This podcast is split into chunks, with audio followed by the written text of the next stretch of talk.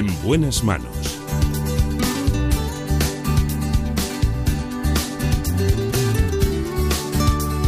El programa de salud de Onda Cero. Dirige y presenta el doctor Bartolomé Beltrán.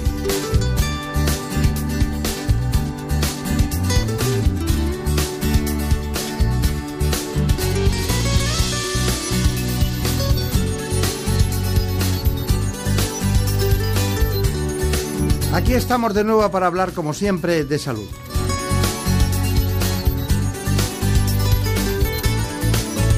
Un programa realizado por David Fernández. En la producción, como siempre, Marta López Llorente.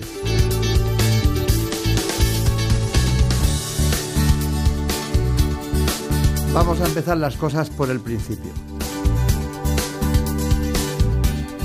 Lo hacemos con un neurólogo, trabaja en el Hospital Universitario Ramón y Cajal de Madrid.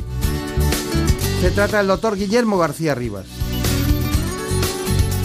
También estará con nosotros Cheles Cantabrana, que es la presidenta de CEAFA, la Confederación de Asociaciones de Familiares de Pacientes de Alzheimer.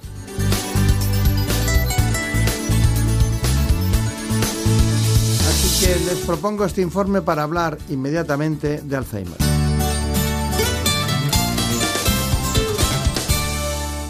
La enfermedad de Alzheimer es la demencia más prevalente y una de las mayores causas de discapacidad. Se trata de un proceso degenerativo que provoca una pérdida gradual de neuronas y sus conexiones. Aunque en algunos casos se podría deber a una mutación genética, no tiene una causa conocida. Esta patología afecta en la actualidad a unos 36 millones de personas en todo el mundo. Solo en España afecta a más de un millón de pacientes, pero el número de afectados es muy superior, ya que suelen ser los familiares los que asumen la difícil tarea de cuidador. Estas cifras están aumentando considerablemente debido al envejecimiento progresivo de la población. Los expertos señalan que en nuestro país en 2050 se podría duplicar el número de pacientes. En los últimos años se han logrado avances importantes en la lucha contra el Alzheimer, que permiten aliviar algunos de los síntomas. Cuidar los factores de riesgo cardiovascular, estimular la actividad mental y fomentar las relaciones sociales pueden resultar claves para prevenir esta enfermedad enemiga de los recuerdos. Hoy es un día muy especial porque vamos a tratar un asunto que ustedes conocen muy profundamente, pero sobre todo eh, aquellas personas que lo, que lo viven siempre como consecuencia de que alguien familiar o próximo lo tiene. Por eso digo profundamente en lo que es la dinámica social del comportamiento de cada uno, tanto del paciente como de los que le atienden. Un tema muy grave en el que podríamos estar hablando muchísimo, sobre todo por los cuidadores. Hoy tenemos suerte, tenemos un neurólogo que va a ser el, testigo clínico para ustedes de todo lo que ocurre en este proceso, pero también tenemos mucha suerte porque está con nosotros la presidenta de CEAFA, de la Confederación Española de Alzheimer, que es concretamente Cheles Cantabrana, que está aquí a, mi derecha. Doctor, ¿qué tal? ¿Cómo estamos? Es el doctor, eh, trabaja en el, Hospital Ramón y Cajal de Madrid, es neurólogo y es Guillermo García Rivas. Eh, hay una, una, cuestión y es que, digo, voy a hablar del Alzheimer hoy, me decían, bueno, dicen que en cinco años se puede solucionar, ¿no? Dicen que en cinco años se puede, se puede solucionar. Siempre cuando hay Parkinson falta dopamina, ¿no? Pero en el Alzheimer yo siempre hablo de la proteína hialina que va cubriendo todas esas capas y tal. ¿Usted cree que, los procesos de investigación van avanzando? Bueno, realmente sí, vamos avanzando. Lo que pasa es que es una enfermedad tremendamente compleja. Dese cuenta que afecta a toda la estructura cerebral, a todo lo que es lo más importante en el ser humano, que es nuestra capacidad de concentrar, de ver cuál es la realidad, de intentar planificar las cosas, de también las relaciones humanas. Por lo tanto, es una enfermedad que afecta a muchísimas partes de nuestro cerebro y no es tan fácil como resumirlo en la falta de un solo neurotransmisor. Esta idea que la tuvimos en su momento pues se ha probado bastante estéril y ahora mismo las líneas de investigación que son muchas, hay que reconocer que hay mucho neurobiólogo, mucho biólogo molecular, mucho psicólogo que están eh, trabajando e investigando la enfermedad de Alzheimer, yo creo que nos van a dar avances, tanto como en cinco años. No, soy, un poco más prevenido para esto. es lo primero que les he dicho.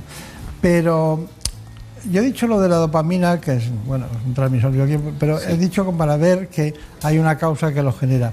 En este caso, ¿cuál es la esencia del Alzheimer? ¿Cuál es la causa principal?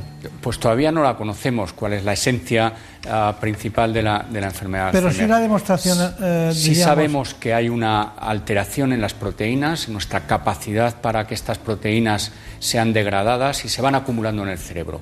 Mayoritariamente dos proteínas, una proteína que llamamos amiloide y otra proteína que llamamos tau.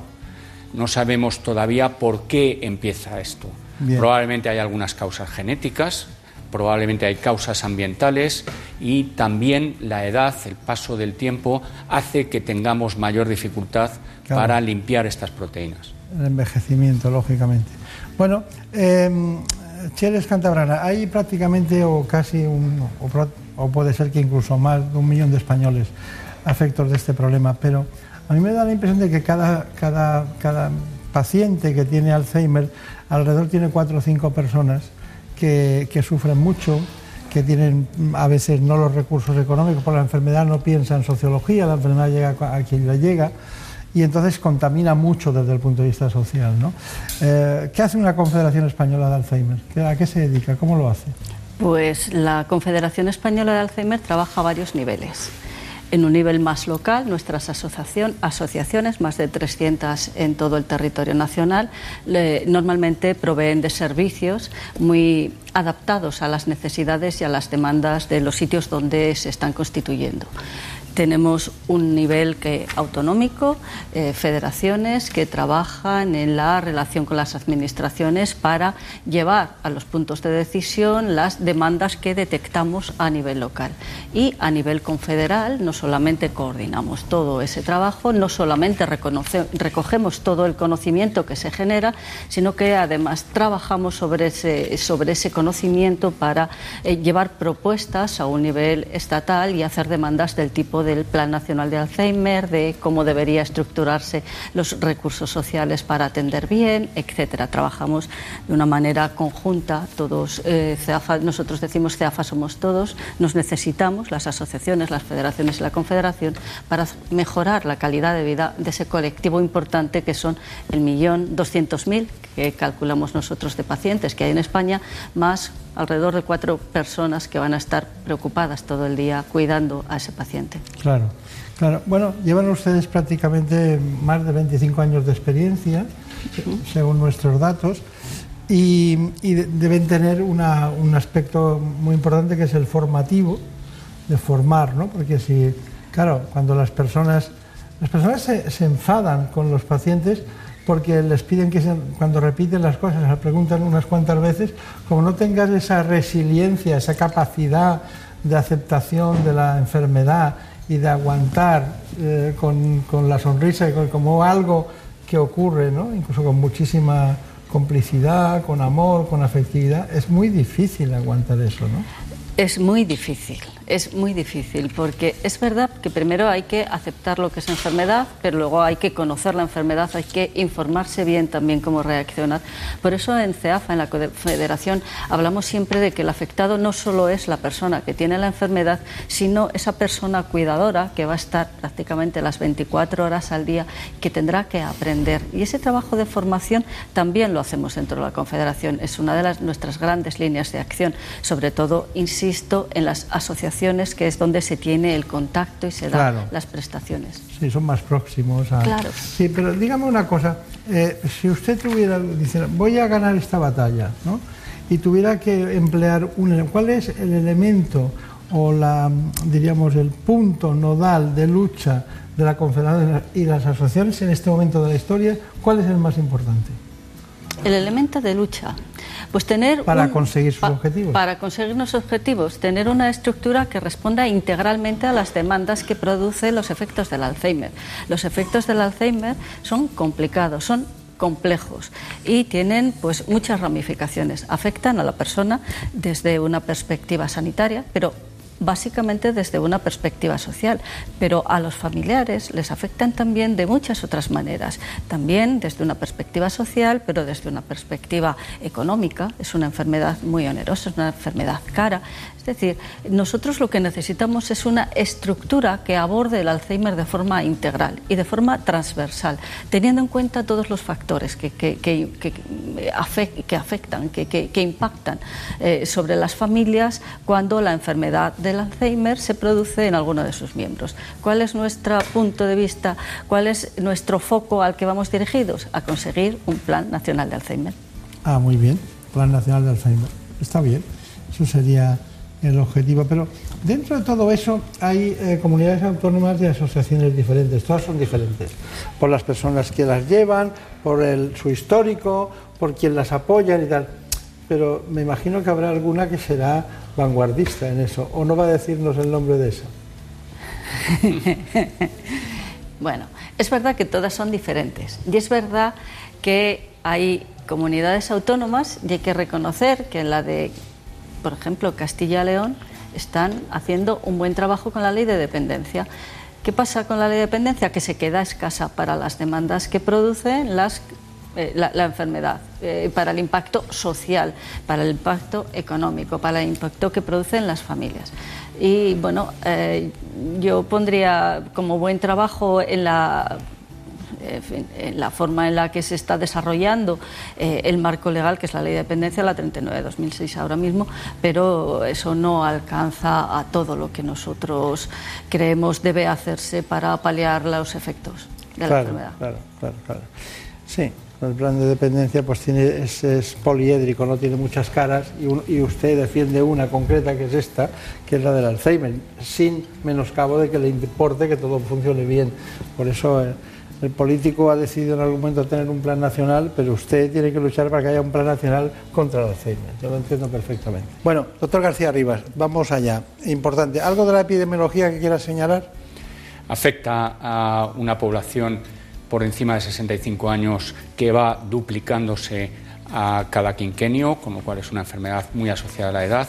Las mujeres más que los varones, no sabemos por qué, pero no tienen tanta Porque les toca todo. podería de, defensa en este caso y encontramos también esta enfermedad por debajo de los 65 años. Lo que llamamos Alzheimer precoz son gente en eh, actividad laboral, gente con familias que se están formando y entre 55 y 65 años nos estamos encontrando un 3% de estos casos. Pero no todos los Alzheimer son iguales. ¿eh? Puede haber eh, una pérdida de memoria, una pérdida de de recuerdo de, lo inmediato o de no recuerdo de lo inmediato o de no recuerdo del pasado y recuerdo de lo inmediato, si esas cosas, esas variabilidades. ¿Usted nota que hay personas que pueden ser por un problema vascular, o sea, que tengan deficiencias vasculares y que no tienen Alzheimer propiamente dicho? Efectivamente, pero de todas maneras yo creo que es importante utilizar el término de Alzheimer como un término paraguas, de todo aquello que nos lleva a un deterioro de nuestras capacidades cognitivas y que nos lleva hacia una situación de dependencia. Qué duda cabe que la parte vascular de nuestro cerebro es muy importante. No nos olvidemos de que el cerebro consume el 20% de los recursos vasculares que, nos da el, organismo. Es un órgano que necesita mucha energía y si hay un fallo vascular también vamos a tener un fallo en nuestras funciones. Bien. Generalmente lentificación. No es tanto pérdida de memoria que eso lo produce cuando se daña la esencia, que es la neurona. Lo que se produce es más lentitud en la capacidad de pensar. Pueden vivir las dos situaciones. Efectivamente, y eso nos lo encontramos muchas veces lo que hemos llamado demencia mixta, o que es una mezcla de vascular con degenerativo en la misma persona. Bien, dígame, dígame, eh, estoy un poco preocupado por el tiempo hoy, perdónenme todos, pero es que, claro, al traer a la presidenta de CEAFA eh, estamos repartiendo el, tiempo entre dos, ¿no? Que es lo que quiero hacer. Bueno, dígame, las fases de la enfermedad, muy brevemente. Y una fase inicial, que es una fase que llamamos leve, donde lo que hay es problemas de memoria, problemas de atención y concentración, pero la persona más o menos puede vivir independiente. Los que están alrededor ya se dan cuenta de que hay un déficit de funcionalidad. Luego hay una fase moderada donde hay que tener una asistencia, la persona ya no puede vivir de manera independiente y necesita de la ayuda y de supervisión de un tercero. Esta es una enfermedad tremendamente familiar por esto, porque impacta en el núcleo familiar, y luego una fase grave de la enfermedad donde es completamente dependiente y muchas veces requiere de ayuda y cuidados por profesionales. Eh, ¿Qué signo sería el signo para usted de alarma para mandar a alguien, a un neurólogo como usted, que está en el Ramón y Cajal, pensando que es casi seguro que tiene Alzheimer? ¿Cuál sería el signo? Cuando alguien se olvida de algo y además no le importa. Yo creo que todos nos olvidamos de alguna cosa, es algo frecuente. nos importa. Y nos importa y nos preocupa. Cuando no me preocupa que me he olvidado de algo y el tercero, la persona que está a mi alrededor, mi mujer, mi marido, me dicen, no te has olvidado de esto, yo creo que eso es lo que es más preocupante. Bueno, seguimos con nuestro tema de hoy, que es eh, para nosotros apasionante el Alzheimer. Debíamos dedicarnos un año entero a hablar de este asunto, pero tenemos el tiempo que tenemos, ya lo saben ustedes. Ahora me gustaría hablar de la escala GDS y luego la comentamos concretamente con el doctor García Rivas. Antes de cualquier otra cosa, les propongo esta información. La evolución de la enfermedad de Alzheimer es lenta. Suelen pasar entre 20 y 25 años hasta que se manifiestan los primeros síntomas. Es la fase preclínica. Luego llega la fase de deterioro cognitivo leve y más adelante la fase de demencia con estadios leves, moderados y avanzados. En la fase leve el enfermo puede sufrir desorientación o pérdidas de memoria, olvidos cotidianos o problemas para recordar información reciente como hacer la compra o llamar por teléfono. En un estadio de demencia moderado, la enfermedad es evidente para la familia y los allegados. El paciente muestra apatía, depresión y dificultades para efectuar tareas cotidianas como hablar, comprender, leer o escribir, e incluso tiene problemas para asearse, vestirse o alimentarse. Cuando el paciente llega a un estadio de demencia avanzado, la desorientación es constante. Pierde la capacidad para hablar correctamente o repite frases inconexas una y otra vez. Y en los casos más graves, los pacientes se olvidan de andar y sentarse e incluso pierden el control sobre sus funciones orgánicas básicas. La dependencia es total. Bueno, esto es un tema apasionante. ¿Les sirve esta escala? ¿Les sirve? Eh, sí, cómo no. De hecho, yo creo que es una escala que debemos de ah, ampliar a toda la comunidad médica para así podernos comunicar unos con otros. Eh, no todas las fases duran el mismo tiempo, que esa es la, definición, ni todos los pacientes a veces se ajustan. Estamos hablando de una enfermedad que tiene múltiples caras, pero nos vale un poco para, a, la hora de ayudas sociales, por ejemplo, tener un marco común de, hablar. Bien, vamos a con esa brevedad que queremos. Eh, ya, ya sabemos que hay cambios de memoria, eso ya lo sabemos. Sería el punto uno. ¿Qué me dice la dificultad para planificar o resolver problemas? La, dificultad de planificación es también muy importante y ocurre sobre todo en la gente más joven. ¿Y para las tareas habituales? Para las tareas habituales lo que hay que fijarse sobre todo es en las cosas que tienen que ver dentro del hogar, lo que es el aseo, limpieza, el ver un poco cómo ordenan las cosas en la casa, empieza a aparecer pequeños desórdenes, esos hay que tenerlos en cuenta. ¿Y la dificultad de tiempo o lugar? la desorientación en el espacio y en el tiempo empieza generalmente por el tiempo, con un desinterés por saber en el día en el que viven. Siempre achacan a que es por la falta de reloj o la falta de un calendario. Mucho ojo con eso. Y después empiezan a ver las pérdidas en el espacio, en el entorno más cercano. ¿La dificultad para comprender imágenes? es una eh, de las tareas, de las cosas más complejas de, entender. Eh, a veces pasan por el oftalmólogo muchas veces porque dicen que no ven bien, que les han cambiado las lentes y en realidad es un problema del procesamiento visual y de la incapacidad para entender el entorno. ¿Notan trastornos en el uso de la palabra? Eh, o en el lenguaje cosas. Es cada vez más importante y aparece un fenómeno que llamamos disnomia, que es la incapacidad para acertar con el nombre de las cosas y decirlo bien. Es muy frecuente y suele ocurrir acompañado a la memoria y a veces dicen que es un problema de olvido de las palabras, no, es una incapacidad para denominar bien los objetos. ¿Y, la de colocar objetos fuera del lugar correspondiente y luego olvidarse de dónde los ha dejado? Eso es tremendamente frecuente y además luego con el consiguiente enfado porque creen que se los han robado, con lo cual puede aparecer un fenómeno de conducta asociado a esa pérdida de cosas eh, eh, cotidianas. ¿Son desconfiados?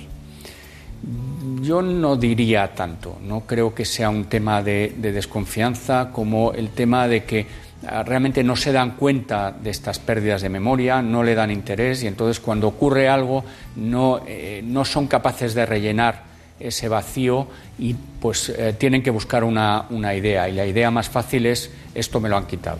¿Y, ¿Y el cambio de humor o de personalidad? Tienen tendencia a la apatía, es muy frecuente esa desgana, desinterés por lo que por el entorno y por lo que pasa alrededor y después en ya una fase más avanzada pueden aparecer lo que llamamos los síntomas psicológicos y de conducta que son también uno de los grandes caballos de batalla de esta maldita enfermedad. El tema de la de la desconfianza se lo se lo he sacado porque claro, piensan que les han quitado algo, los demás no han quitado nada, no lo han, no lo han tocado, no lo han cambiado de sitio. Entonces generan una situación muy complicada. Y dígame una que para mí es fundamental en los temas neurológicos, el sueño. ¿Duermen más o duermen menos? Duermen menos. Y además se está viendo que esto de la alteración del sueño es muy interesante que lo traiga a colación porque parece que es uno de los síntomas más precoces. Bien, y, perdónenme, y, ¿y si duermen más? Generalmente muchas de las medicaciones que, toman también lo que hacen es alargar un poco el sueño. O sea, probablemente sea un efecto más farmacológico que, debido a la propia enfermedad. Claro. Bueno, Acheles Cantabrana, la presidenta de concretamente esta organización, esta gran federación de CEAFA, eh, le hemos preparado un, un, homenaje para que vea que tenemos en cuenta lo que ellos hacen. ¿no? Evolución es el lema elegido por CEAFA para su última campaña. Y es que la situación demográfica nos muestra una sociedad más envejecida y cuyas necesidades van en aumento. Además, cada demencia requiere una atención especializada, sobre todo cuando los pacientes son jóvenes. Otra de las demandas es lograr que se reconozcan la dependencia y la discapacidad desde el diagnóstico y defender el importante papel del cuidador, que se convierte en coprotagonista de la enfermedad y en caso de no existir un familiar cuidador, evitar al máximo la soledad del paciente. No hay que estigmatizar a los afectados, sino que se sientan partícipes de la sociedad. Las asociaciones son un pilar fundamental en cuanto a especialización e innovación, y la investigación única vía para encontrar una cura. Y mientras llega esta solución, se defiende la necesidad de aprobar políticas que apoyen la enfermedad. Con esta hoja de ruta, CEAFA continúa su lucha contra el Alzheimer. Bueno, pues, Cheles Cantabrana, eso es lo que hemos sacado de material que ustedes tenían, ¿no? Em, en este asunto, ¿cuál sería su, conclusión? Después de haber oído lo que piensan pacientes, lo que, lo que hace su organización, lo que piensa el neurólogo, lo que le hemos preguntado, ¿cuál es su conclusión? ¿Qué, diría hoy? ¿Qué diría? Yo diría, uno, dirigido a las familias y a los pacientes, que en cuanto tengan el primer síntoma, que vayan a sus médicos de cabecera y, descarten. Y segundo, necesitamos mayor inversión en investigación, no solamente biomédica, no solamente técnica, investigación social, saber cómo vive la gente, porque la enfermedad cambia, impacta en la vida de las familias. Esa es, eh, yo creo, no voy a extenderme en más líneas, pero investigación, investigación, inversión en investigación de calidad, diagnóstico precoz y desde luego, bueno, pues eh, no generar estructuras que den salida a ese problema que digo que es transversal, complejo e integral del Alzheimer. Voy a poner un ejemplo muy sencillo. A ver. Eh, a, usted, a usted no le importa que haya fútbol, pero a usted le interesa su equipo, su equipo es el Alzheimer. La ley de dependencia sería el fútbol. Hay muchos equipos, muchas cuestiones que tratar, muchas dependencias, a usted le importa la suya, sin menoscabo de las otras, en el sentido de que las respeta. Pero esa es la lucha de CEAFA. En realidad la ley de dependencia, digamos que ya la tenemos, pero se queda corta. Lo nuestro es una política de estado de dependencia, de, perdón, de Alzheimer. Una política de estado de Alzheimer, es decir, una estructura que atienda a las necesidades. Está bien, está bien. Bueno, Doctor García Rivas, ¿cuál es su conclusión? ¿Qué le diría a los pacientes? Cada día les dice algo cuando se van a, y se dirige muchas veces a los, a los acompañantes, porque luego cuando acaban de estar en casa, según el grado, ya se han olvidado de lo que usted les ha contado. Realmente es una enfermedad familiar y por lo tanto eh, mucho del tiempo que yo paso en mi consulta los paso con, con los familiares, que son realmente unos ah, enfermos más como, como, los otros. De hecho, las personas con Alzheimer no son nada sin sus acompañantes. Hay que, hay que seguir en ello, hay mucho que investigar, es una enfermedad tremendamente compleja que nos está dando reveses a la derecha y a la izquierda, pero yo siempre he confiado en la, en la humanidad y en el poder no solo de mi cerebro, sino de muchos cerebros. Los estamos interconectando, tenemos muchas redes de asociación científica, médica, de neurobiología, de psicólogos, sociólogos, es decir, la, sociedad está avanzando hacia poner todo nuestro grano de arena y yo creo que este reto de esta enfermedad, que es la única de las cinco grandes enfermedades más mortales que todavía no tiene una cura efectiva ni que ha reducido su mortalidad, es el reto del futuro. Muy bien. Bueno, pues nosotros queremos acabar con los signos de alarma. Vamos muy justos, pero no quiero dejar pasar esta oportunidad con los signos de alarma de Alzheimer. La enfermedad de Alzheimer se caracteriza principalmente por la gradual pérdida de memoria.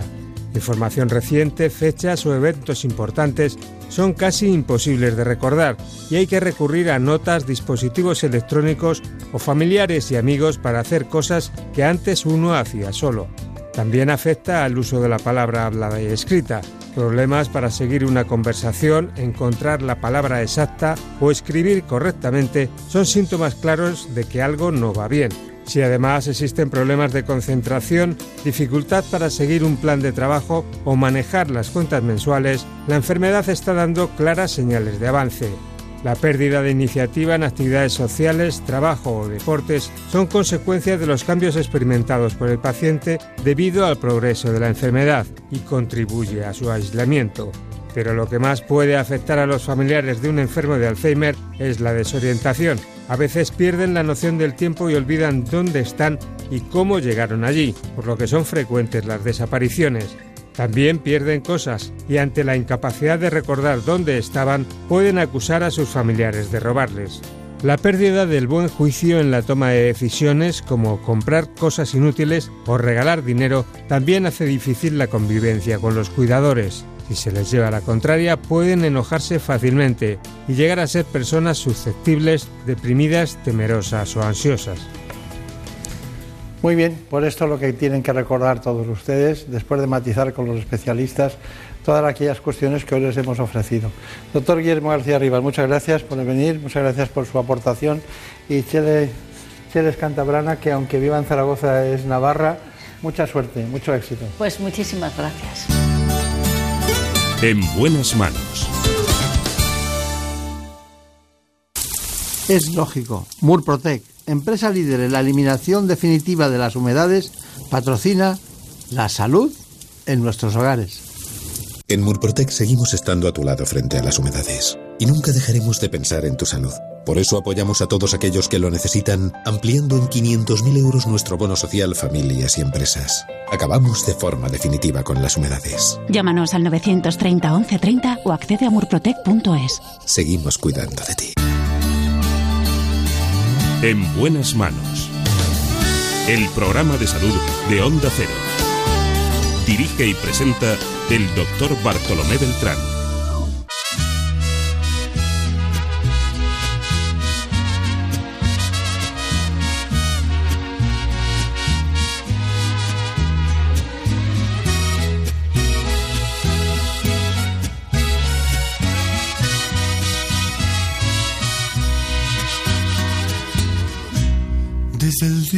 Que te miré, ibas bien acompañada, ibas con el de la mano, de repente te reías, de reojo me mirabas. No es mi gran amigo él,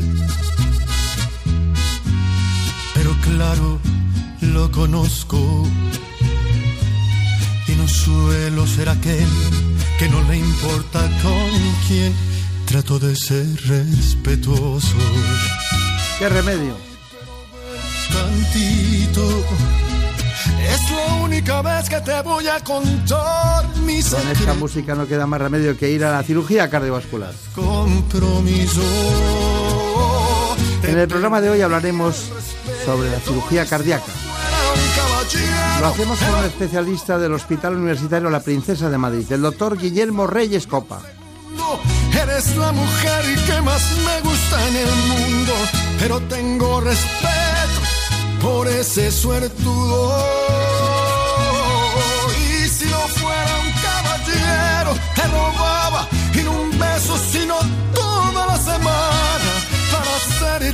De entrada lo vamos a hacer con un informe que nos sitúa en las coordenadas de este espacio de hoy, cirugía cardiovascular.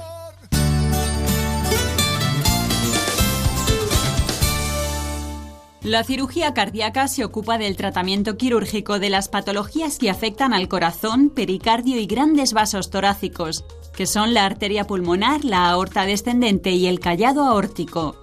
Aunque la cirugía cardíaca es una especialidad joven, ha evolucionado mucho a lo largo de la historia.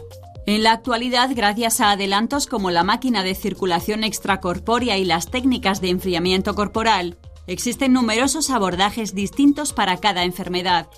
La cirugía cardíaca se utiliza para tratar complicaciones de la cardiopatía isquémica como el bypass coronario, corregir malformaciones cardíacas congénitas o tratar enfermedades valvulares del corazón debidas a causas diversas como la endocarditis. Y también incluye el trasplante cardíaco. En los últimos años se está aumentando el uso de técnicas mínimamente invasivas que suponen una serie de ventajas para los pacientes, tanto durante la intervención como en el posoperatorio. Les presento al especialista invitado, que es el doctor Guillermo Reyes, eh, un especialista en cardiología, cirugía cardíaca, y concretamente que trabaja como jefe del servicio del Hospital de la Princesa de Madrid, además de que le pueden ustedes eh, encontrar en algún que otro hospital que reclama su atención especializada. Es experto en, cirugía concretamente cardíaca mínimamente invasiva y tiene diríamos, datos de ámbito transnacional en el sentido de haber hecho eh, intervenciones que han llamado la atención al conjunto de, su especialidad. Luego hablaremos de ellas. Doctor Reyes, bueno, hay una, cuestión. ¿Cuáles son las intervenciones más frecuentes que, que, hacen, que practican ustedes, aparte de los cambios valvulares? Sin duda la más frecuente la cirugía valvular, ya sea la aórtica o la mitral o combinada y luego la cirugía coronaria, la cirugía de, bypass que se conoce habitualmente, es eh, la segunda más frecuente, seguida de la cirugía de aorta. Y luego tenemos un grupo ahí que nosotros llamamos miscelánea, donde puede haber pequeños tumores o pequeños agujeros que comunican distintas cavidades que requieren ser intervenidos por nosotros. Claro, claro. Bueno, eh, ¿usted cree que en el Hospital de la Princesa se han especializado en cirugía vascular más por, por la, edad de los pacientes, por la patología de los pacientes, que por la dedicación de ustedes a esa disciplina? Mm, yo creo que ha sido un poco las dos cosas, porque una cosa llama a la otra. La verdad es que nuestro área es una población muy envejecida, con lo cual tenemos que intentar hacer eh, incisiones pequeñas y nuestro interés desde el principio fue continuo y ha sido un entrenamiento no solo de nosotros los cirujanos cardíacos, porque este tipo de cirugía es necesario un entrenamiento de enfermería, anestesia, cardiología. Es, imposible hacer esto sin un equipo que se dedique solo a este tipo de intervenciones. Claro. ¿Cuál es la media de pacientes de edad, de pacientes de pues, cirugía eh, valvular? La media hace 10, 15 años era 65, 66 años y ahora estamos casi en los 75, 76. Y dígame una, una, una, cuestión. Eh, ¿Tienen miedo los pacientes conforme más edad tienen o no? No, no tengo esa percepción. La verdad es que también hay que reconocer que cuando uno está enfermo del corazón eh, está mal y, necesita que le ayuden, necesita que le hagan sentir mejor, que mejore su calidad de vida. Y bueno, la verdad es que ofrecerles este tipo de intervenciones con pequeñas incisiones eh, les tranquiliza muchas veces. Claro, claro. Eh, bueno, entiendo que la cirugía coronaria eh, es muy frecuente, los bypass coronarios. ¿Qué utilizan ustedes en, el bypass en este momento?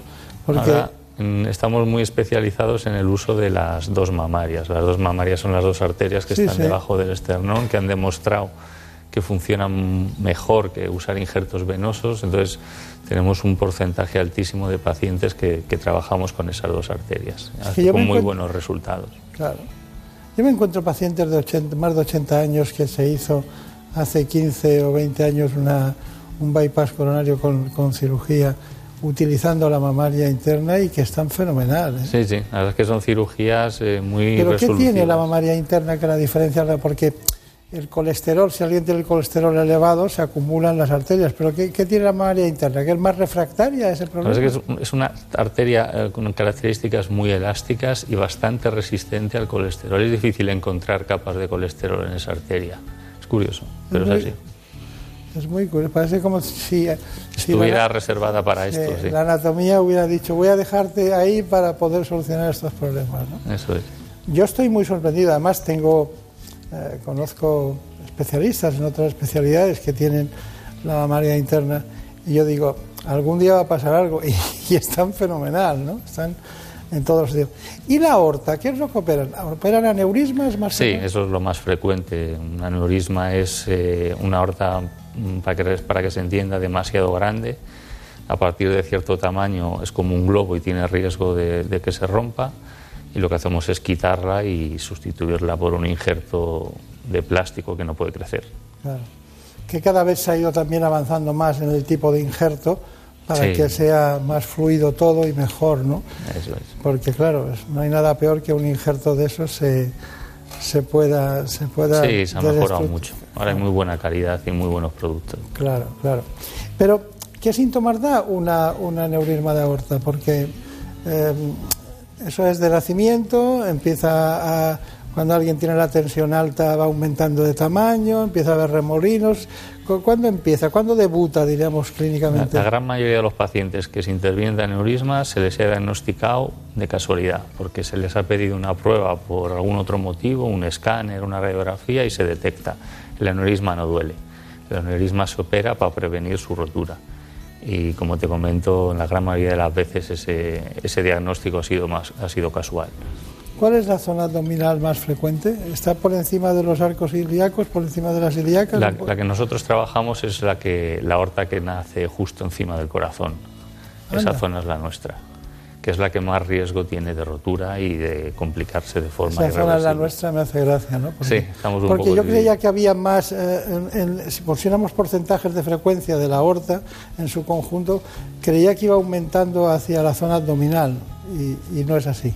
No, no siempre es así. De todas formas, eh, hay otros especialistas que se dedican de, del aneurisma por debajo del callado aórtico que son los compañeros de vascular y nosotros nos encargamos de, del arco y de la aorta ascendente. Esa es una gran precisión, claro, claro.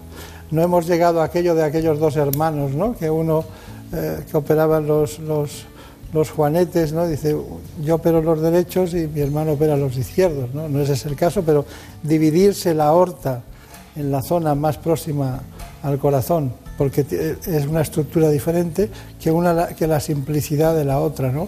Para los cirujanos vasculares, que para ellos no es simple, lo tienen que encontrar también el punto adecuado. Bueno, está muy bien. Tengo que leer al lado de usted algo que me ha llamado mucho la atención de su biografía, porque doctor Guillermo Reyes Copa, de segundo apellido Copa, y dice, fue el primer cirujano de Europa en realizar revascularización transmiocárdica con láser y la implantación de células madre para el tratamiento de la angina en la enfermedad coronaria difusa.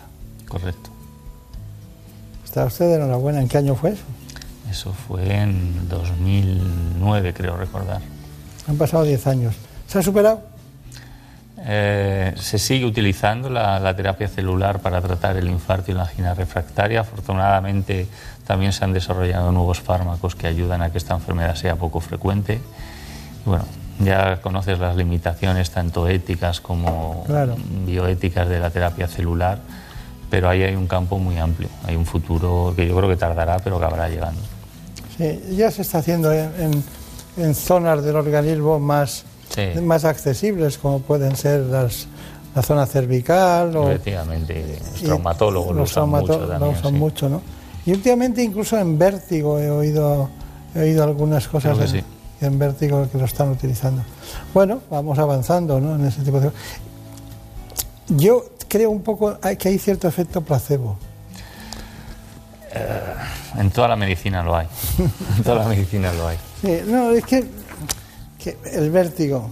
Yo recuerdo que cuando te, te, preguntaban tratamiento del vértigo, y era al final de carrera, ¿no? Entonces, y había 10 cosas 10 elementos, 10 soluciones al vértigo.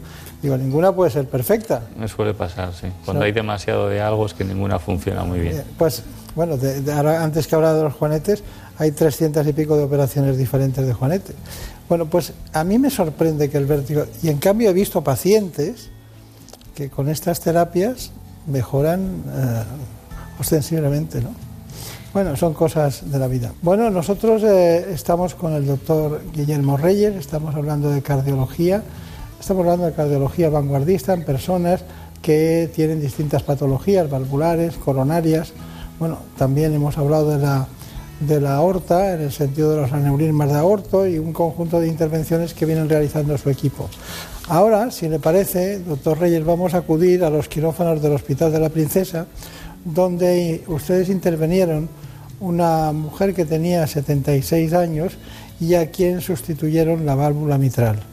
Antes de, hablar de, otras cuestiones, ¿la válvula mitral es la más frecuente o es la aórtica? ¿Cuál de las dos es la que más operan ustedes? ahora mismo la aórtica es más frecuente que la mitral. Más frecuente. ¿Cuál es la razón? Esa válvula se, degenera más con la edad y a medida que aumenta la esperanza de vida es más gente que está enferma. Claro, claro. Bueno, pues eh, allí estaba eh, concretamente el doctor Monguío, que el doctor Emilio Monguío, que estaba con usted y llegaron al lugar, al punto quirúrgico de esta manera.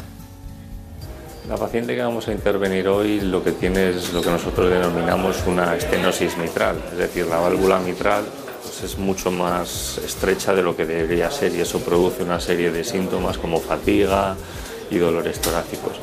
Lo que vamos a hacer es eh, quitar esa válvula y ponerle una artificial para que se recupere eh, esa sintomatología y pueda tener una vida normal. A diferencia de las técnicas habituales en las cuales hay que abrir el esternón, hoy vamos a procurar hacer esta técnica a través de una pequeña incisión que se hace entre dos costillas de unos 6-7 centímetros, evitando así la apertura external. En cuanto al tipo de válvula, en función un poco de las características del paciente, puede ser de tejido animal o de metal. La edad no es ningún factor limitante, lo que hay que tener en cuenta es que las características anatómicas y físicas de la paciente la hagan buena candidata a este tipo de cirugía. La cirugía mínimamente invasiva tiene que ofrecer como mínimo los mismos resultados que la estándar y a partir de ahí todo tienen que ser mejores. Pues ya están conectadas las cánulas de la circulación extracorpórea y vamos a empezar el circuito ya, con lo cual la sangre se va a derivar por la vena al sistema para volver por la arteria. Y ya vamos a entrar en circulación extracorpórea, con lo cual se va a poder apagar el respirador porque la función pulmonar la va a hacer la máquina también para poder trabajar ya en la válvula mitral. Bueno, en este tipo de cuestiones tenemos que hablar, doctor Reyes, de eh, el, problema de la coagulación sanguínea. En este caso, ¿qué se hace? Eh, mm, la cirugía cardíaca existe gracias a la parina. El descubrimiento de la parina hizo que pudiese evitarse la coagulación de la sangre y nosotros necesitamos eso para, poder hacer la circulación extracorpórea, porque necesitamos sacar la sangre por unos tubos, oxigenarla y devolverla. Y para eso necesitamos que, esté, que, no, se, que no se coagule en el, en el trayecto. Entonces trabajamos con heparina y luego revertimos el efecto de la heparina cuando terminamos. Pero no hay pacientes que necesitan mantener una situación de anticoagulación cuando ellos, ah, por ejemplo, eh, anticoagulación, pero en, el sentido de cuando no es un problema valvular, ya lo sabemos. Sí, eh, el, motivo más frecuente para estar anticoagulado de forma permanente es la fibración auricular. Y eso es una patología, de hecho, muy, muy frecuentemente asociada a la patología mitral que nosotros operamos. Por eso muchos pacientes le ponemos una prótesis mecánica que el único inconveniente es que necesita sintrón que lo iban a tomar de todas formas y es un tipo de válvula que dura para toda la vida. ¿Seguimos con el sintrón? Con este tipo de prótesis sí, pero yo creo que es cuestión de años que, que autoricen a utilizar los nuevos anticoagulantes con, con, nuestras prótesis. Claro. Perdóneme, pero a lo mejor habrá algún caso que, que se destruya, se rompa, no en el acto quirúrgico, sino que ocurra algo con el tiempo, se desgaste eh, la válvula, ¿no? ¿Qué hacen ustedes en esos casos? Eso ocurre con las prótesis biológicas. Las biológicas se gastan con el tiempo. Entonces sabemos que si las colocamos en posición aórtica duran alrededor de 15 años y en posición mitral alrededor de 10 años. Eso lo tiene que saber el paciente. El beneficio que tienen es que si no tiene que tomar Sintrón por otro motivo, no tiene que tomarlo tampoco por esa prótesis biológica y la parte negativa es que tienen fecha de caducidad. Esta paciente creo que, no quería no que, quería una válvula biológica, ¿no? En este caso, con la edad que tenía eh, y las condiciones, las dos le iban a sobrevivir, con lo cual, además, es el paciente quien va a aportar la válvula y es el que tiene que decidir. Nosotros aconsejamos, pero la última palabra la tiene el paciente siempre. Claro. Este, este tipo de intervención que hemos visto hasta llegar al momento, diríamos, de, de lo que es la zona quirúrgica su estricto, ¿no? Em, ¿Tiene alguna dificultad añadida y algún problema? Ah, ¿Quiere usted matizar algún aspecto? Sí, esto requiere eh, cambiar un poco el día a día nuestro. Quiero decir, eh, nosotros una cirugía convencional, la circulación extracorpórea se hace también de forma central. En este tipo de cirugías lo hacemos a través de, de los vasos de la ingle femorales, con lo cual hay una pequeña incisión abajo y otra aquí. Entonces es cambiar completamente el concepto a través de la ingle necesitamos pasar una serie de cánulas, con lo cual anestesia y cardiología nos tiene que decir que las estamos poniendo bien. Como, decía, como te decía antes, mucha gente participando en esto. Claro, veo. Es que sigue sorprendiéndome, ¿no? Aunque todo lo que es eh, que vaya por un catéter, como las, las, propias intervenciones de la paroscopia, o, parece mentira, ¿no? Pero bueno, es, es, es lo que hay, ¿no? Hay, hace falta, primero la indicación y luego, después de eso, el, saber hacerlo. ¿no? Bueno, eh, hay algo que ustedes llaman revascularización, concretamente transmiocárdica, lo que es el TMC. Eh, bueno, eh, que es un tratamiento dirigido a mejorar el flujo del músculo cardíaco. a veces, cuando alguien tiene un infarto, hay una zona geográfica determinada, por llamarlo algo del corazón, que se queda muy tocada. Cuando se queda, diríamos, lo que son las estructuras más firmes ¿no? que soportan el corazón, puede ocurrir en un porcentaje muy alto la muerte. ¿no? Pero cuando se supera eso, ustedes eh, se va midiendo el, lo que es la fracción de eyección, a ver si el músculo es capaz de impulsar eh, la sangre necesaria para que todo funcione. ¿Qué relación hay entre la revascularización transmiocárdica y la fracción de eyección? Bueno, eh, lo principal que nos va a indicar la fracción de eyección es de si hay zonas que realmente son recuperables o no. Uno puede tener una fracción de eyección regular porque hay zonas del corazón que estén muertas, otras que nosotros llamamos hibernadas, es decir, que lo que les falta es que les llegue sangre. Lo ideal es irrigar esas zonas o bien con un bypass, eh, si se puede, o bien con, mediante stents la transmisión miocárdica eh, se, usaba, se usa en aquellas zonas en las cuales no se puede usar ni el bypass ni el stent. Eh, normalmente cuando conseguimos devolver el flujo sanguíneo al corazón, ese corazón recupera su contractilidad normal. Por eso eh, hay que estudiar muy bien a los pacientes, no solo para poder ofrecerles todos los bypasses que merecen, sino también porque una zona muerta pues igual ya no debe ser revascularizada porque no ganas nada ya. Claro. Es impresionante porque realmente es un músculo que es, es para, para... toda la vida. No, no, y sobre todo que, que, impresiona la capacidad de recuperación que tiene. Tengo la, la, impresión, yo tengo la impresión de que cuando una persona tiene buenos gemelos, o sea, buena estructura muscular, eh, con capacidad de que la sangre vuelva al corazón, le resulta más fácil que no aquellas que son delgados, que son, ¿no? que tienen una, una hipoplasia generalizada de su organismo, ¿no? Porque, claro, el corazón necesita ayudas en ese sentido, ¿no? Claro, uno, uno de los eh, trucos de la cirugía cardíaca ha sido, una vez que mm, sabemos ofrecer a los pacientes buenos resultados, los cardiólogos nos envían a estos pacientes antes, porque es mucho más fácil recuperar eh, un corazón regular a un corazón muy enfermo ya. Entonces, hay que enviar al paciente cuando todavía tiene una buena fracción de eyección, si no a veces llegamos tarde. Pero eso, eso se está acabando ya. Claro, sí, sí. Y, y, utilizan un láser especial ustedes, ¿no? En aquel caso sí. de la... Qué curioso, qué curioso. Me sorprende mucho. ¿Cuál ha sido la última intervención que ha hecho usted? Pues eh, un recambio de válvula órtica por mínimamente invasiva. ¿Una qué? ¿Una? Un recambio de válvula órtica por cirugía mínimamente invasiva, una prótesis mecánica.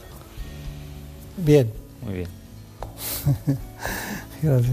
Manejan ustedes unas cosas y unos territorios que, que, impresionan y lo dicen con una tranquilidad que, que, bueno, el porcentaje de morbo y mortalidad, ¿cuál, cuál tienen ustedes?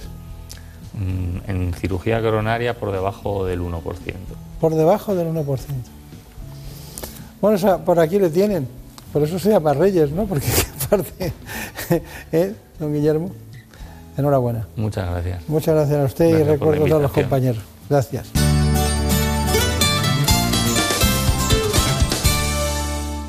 Tú sigues siendo la prueba de que hay victorias que se pagan con dolor, que en el amor y en la guerra todo vale. Mm. Saltaste tú de primera, dejando un barco que al final nunca se hundió. Yo me quedé las sirenas, tú te ahogaste. Yo ya me olvidé Ya saben ustedes que siempre los compañeros de los servicios informativos trabajan cada hora para darles las últimas noticias que se han producido en España y en el mundo. dices que te debo, se lo llevo. No vengas a cobrarme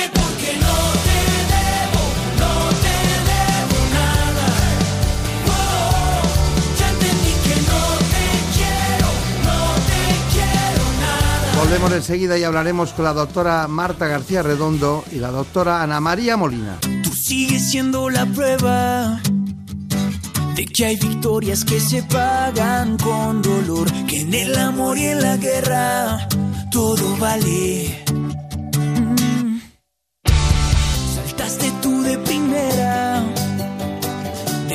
Barco que al final nunca se. Yo me quedé las sirenas ahogaste. Yo ya me olvidé del nombre de tu perro y de esa despedida en la estación. Y aunque mi dolor jure que aquí te espero, otra boca un beso me robó. Y eso que tú tanto dices que te debo, se lo llevo. No vengas a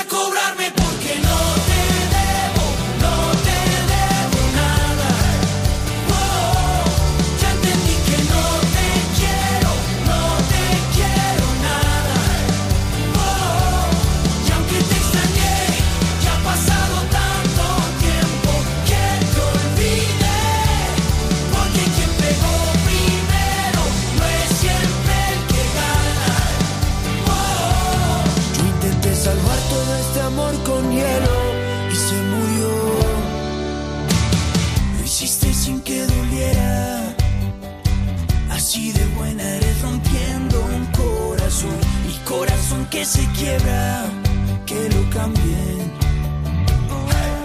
Yo ya me olvidé del nombre de tu perro y de esa despedida en la estación. Y aunque mi dolor jure que aquí te espero, otra boca un beso me robó. Y eso que tú tanto dices que te debo, se lo llevo.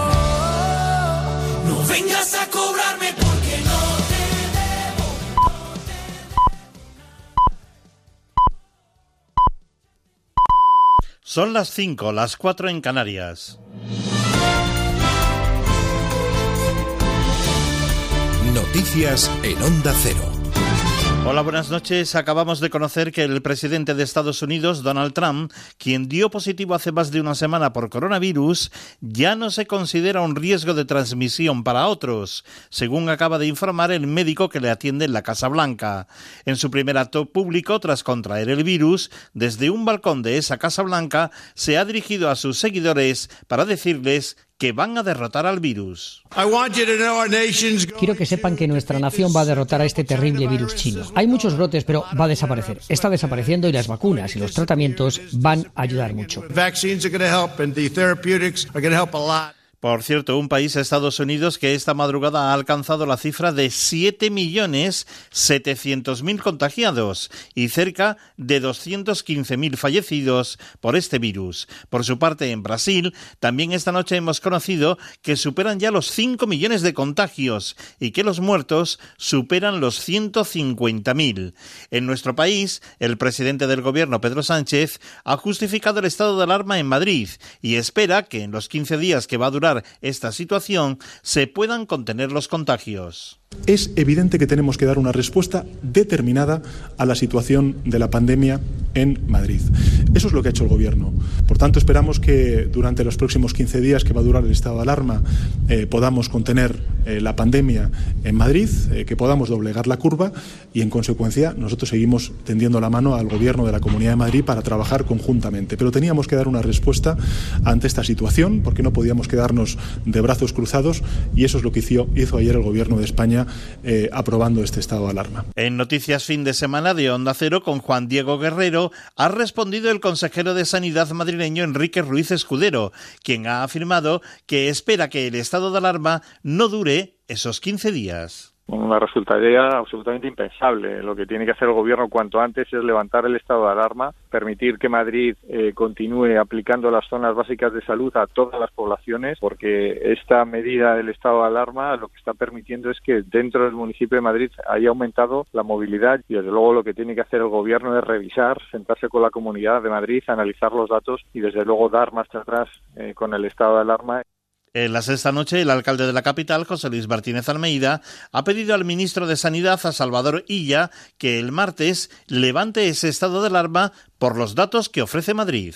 La ciudad de Madrid está en un índice, eh, en una incidencia a siete días de 215 casos y a 14 días de 450 casos por 100.000 habitantes. Esto quiere decir que aplicando el baremo del ministro Illa, y desde aquí lo reclamo. Si el martes que viene sigue este orden descendente, llevaremos cinco días por debajo de 500 casos. Por tanto, espero que el ministro Illa haga decaer el estado de alarma el martes que viene, cuando después de cinco días consecutivos Madrid lleve, eh, tenga menos de 500 casos por cada 100.000 habitantes. Y en la información deportiva, este sábado la selección española de fútbol ha ganado por un gol a cero a Suiza en el tercer partido de la Liga de las Naciones. Este resultado permite a España encabezar el grupo con siete puntos. Le sigue Alemania con cinco, que ha ganado por un tanto a dos a Ucrania. El gol español fue conseguido por Oyarzábal al aprovechar un grave error del portero suizo. Al acabar el partido, el seleccionador Luis Enrique ha hablado de la dificultad de este partido. A nosotros no nos ha pillado por sorpresa. Ya sabíamos que iba a ser un partido difícil por su idea de defender muy alto y presionarnos. Nosotros hemos intentado hacer lo, que hacemos siempre, les hemos presionado, también les hemos complicado mucho el, el, partido, pero, pero ha costado hasta el final. No hemos cerrado el partido, hemos tenido alguna ocasión para hacer el 2-0, pero no ha llegado y al final cuesta, claro que cuesta. Y en segunda división se han disputado cuatro partidos con estos resultados. Sabadell 0, Mirandés 2, Logroñés 1, Almería 0, Español 1, Alcorcón 0 y Tenerife 1, Rayo Vallecano 0. Este domingo se juegan los partidos Lugo-Mallorca, Fuenlabrada-Castellón, Málaga-Las Palmas, Leganés-Girona, Zaragoza-Albacete, Ponferradina-Cartagena y el derby asturiano a las 9 de la noche, Oviedo-Sporting de Gijón. Las noticias vuelven a las 6, las 5 en Canarias y siempre actualizadas en nuestra página ondacero.es. Síguenos por internet en ondacero.es.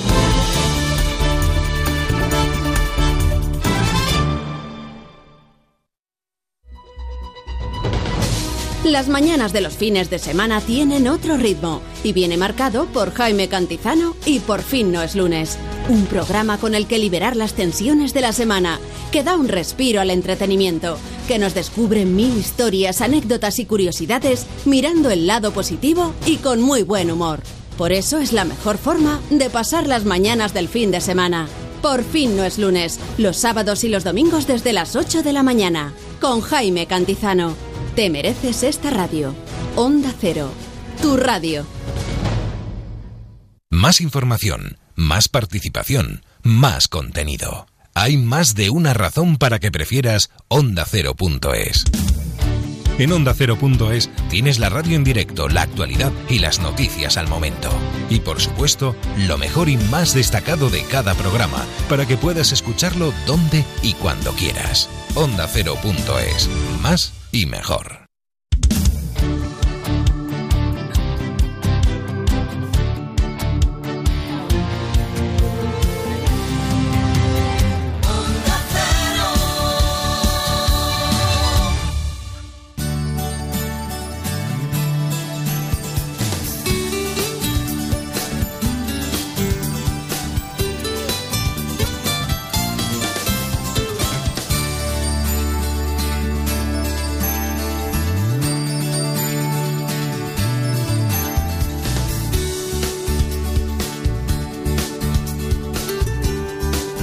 En buenas manos.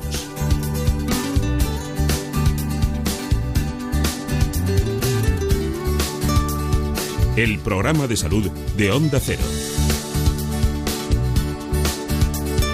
Dirige y presenta el doctor Bartolomé Beltrán. En esta segunda parte del espacio les propongo que hablemos de abdominoplastia y también de dermatología del envejecimiento. Lo haremos con dos especialistas, la doctora Marta García Redondo, que es cirujano plástico, estético y reparador, concretamente del Hospital Universitario La Paz de Madrid. Con ella afrontamos ese abdomen que pierde firmeza debido a los embarazos, a una pérdida brusca de peso o al envejecimiento. Ella está dispuesta a contarnos todo lo que hay que hacer cuando se trata de una abdominoplastia.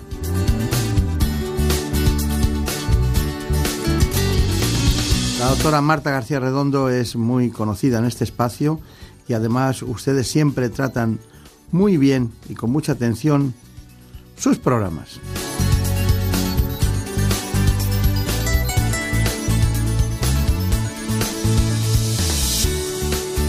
Hemos estado con ella y nos ha contado muchas cosas, pero antes les sitúo con este informe.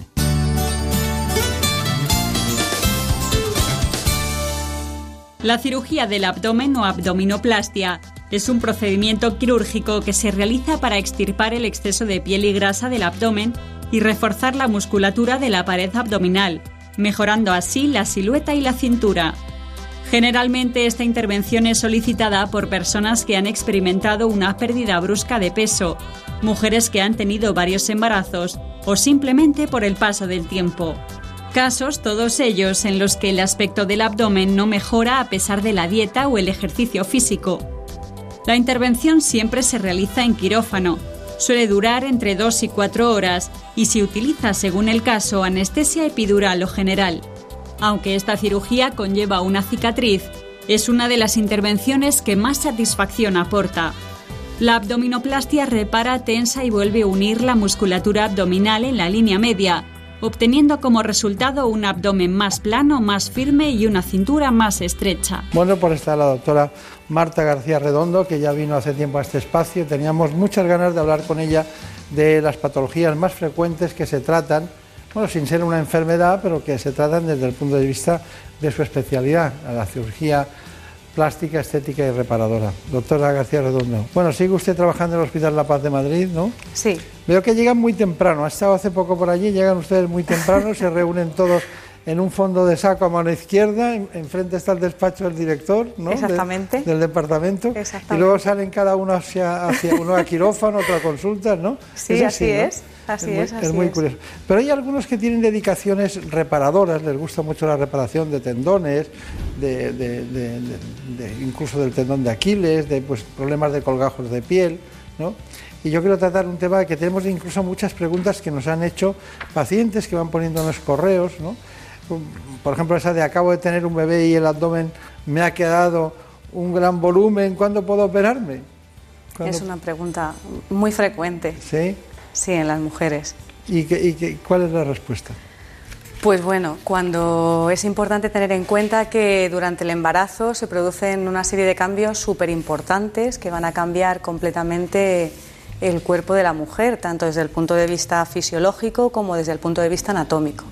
Entonces, una vez que se ha tenido el bebé, o sea, el momento del parto, sea natural, sea cesárea, todos esos cambios empiezan a involucionar, pero sí es cierto que hay un factor que es la lactancia materna, que si se va a llevar a cabo, que es algo muy beneficioso tanto para el bebé como para la madre, pues son unos cambios que se van a mantener en el tiempo. Entonces, si una mujer está pensando en someterse a una cirugía plástica estética después del embarazo, es muy importante que haya terminado la lactancia.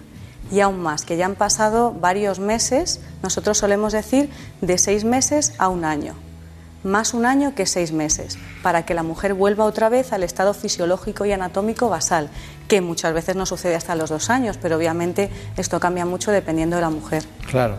¿Y se pueden quedar las mujeres eh, embarazadas después de hacerse una abdominoplastia inmediatamente después? Sí.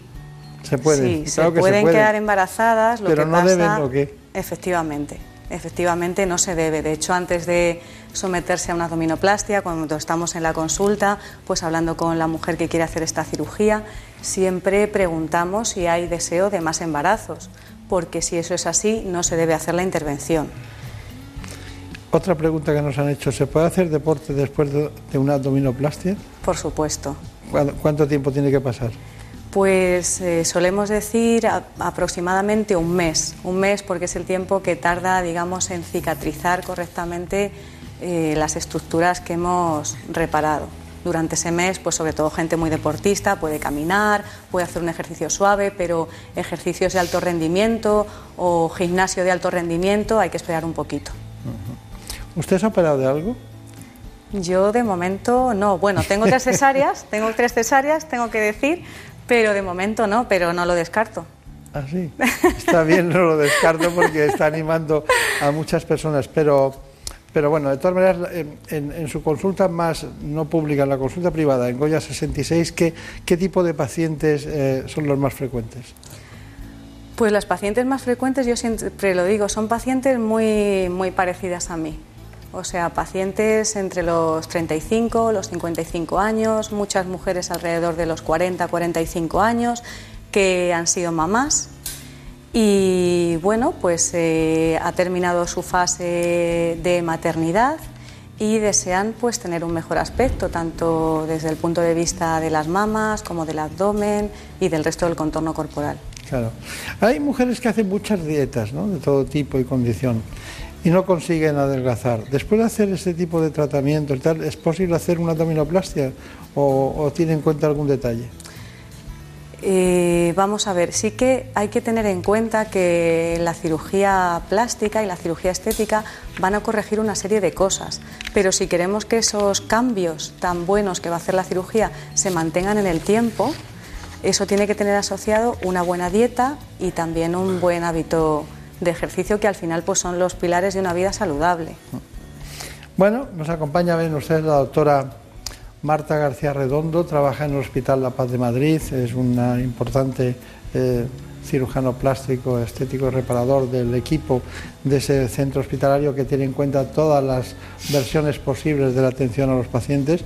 Abdominoplastia y liposucción, diferencias. que, que explíquenoslo, que supone una cirugía y otra.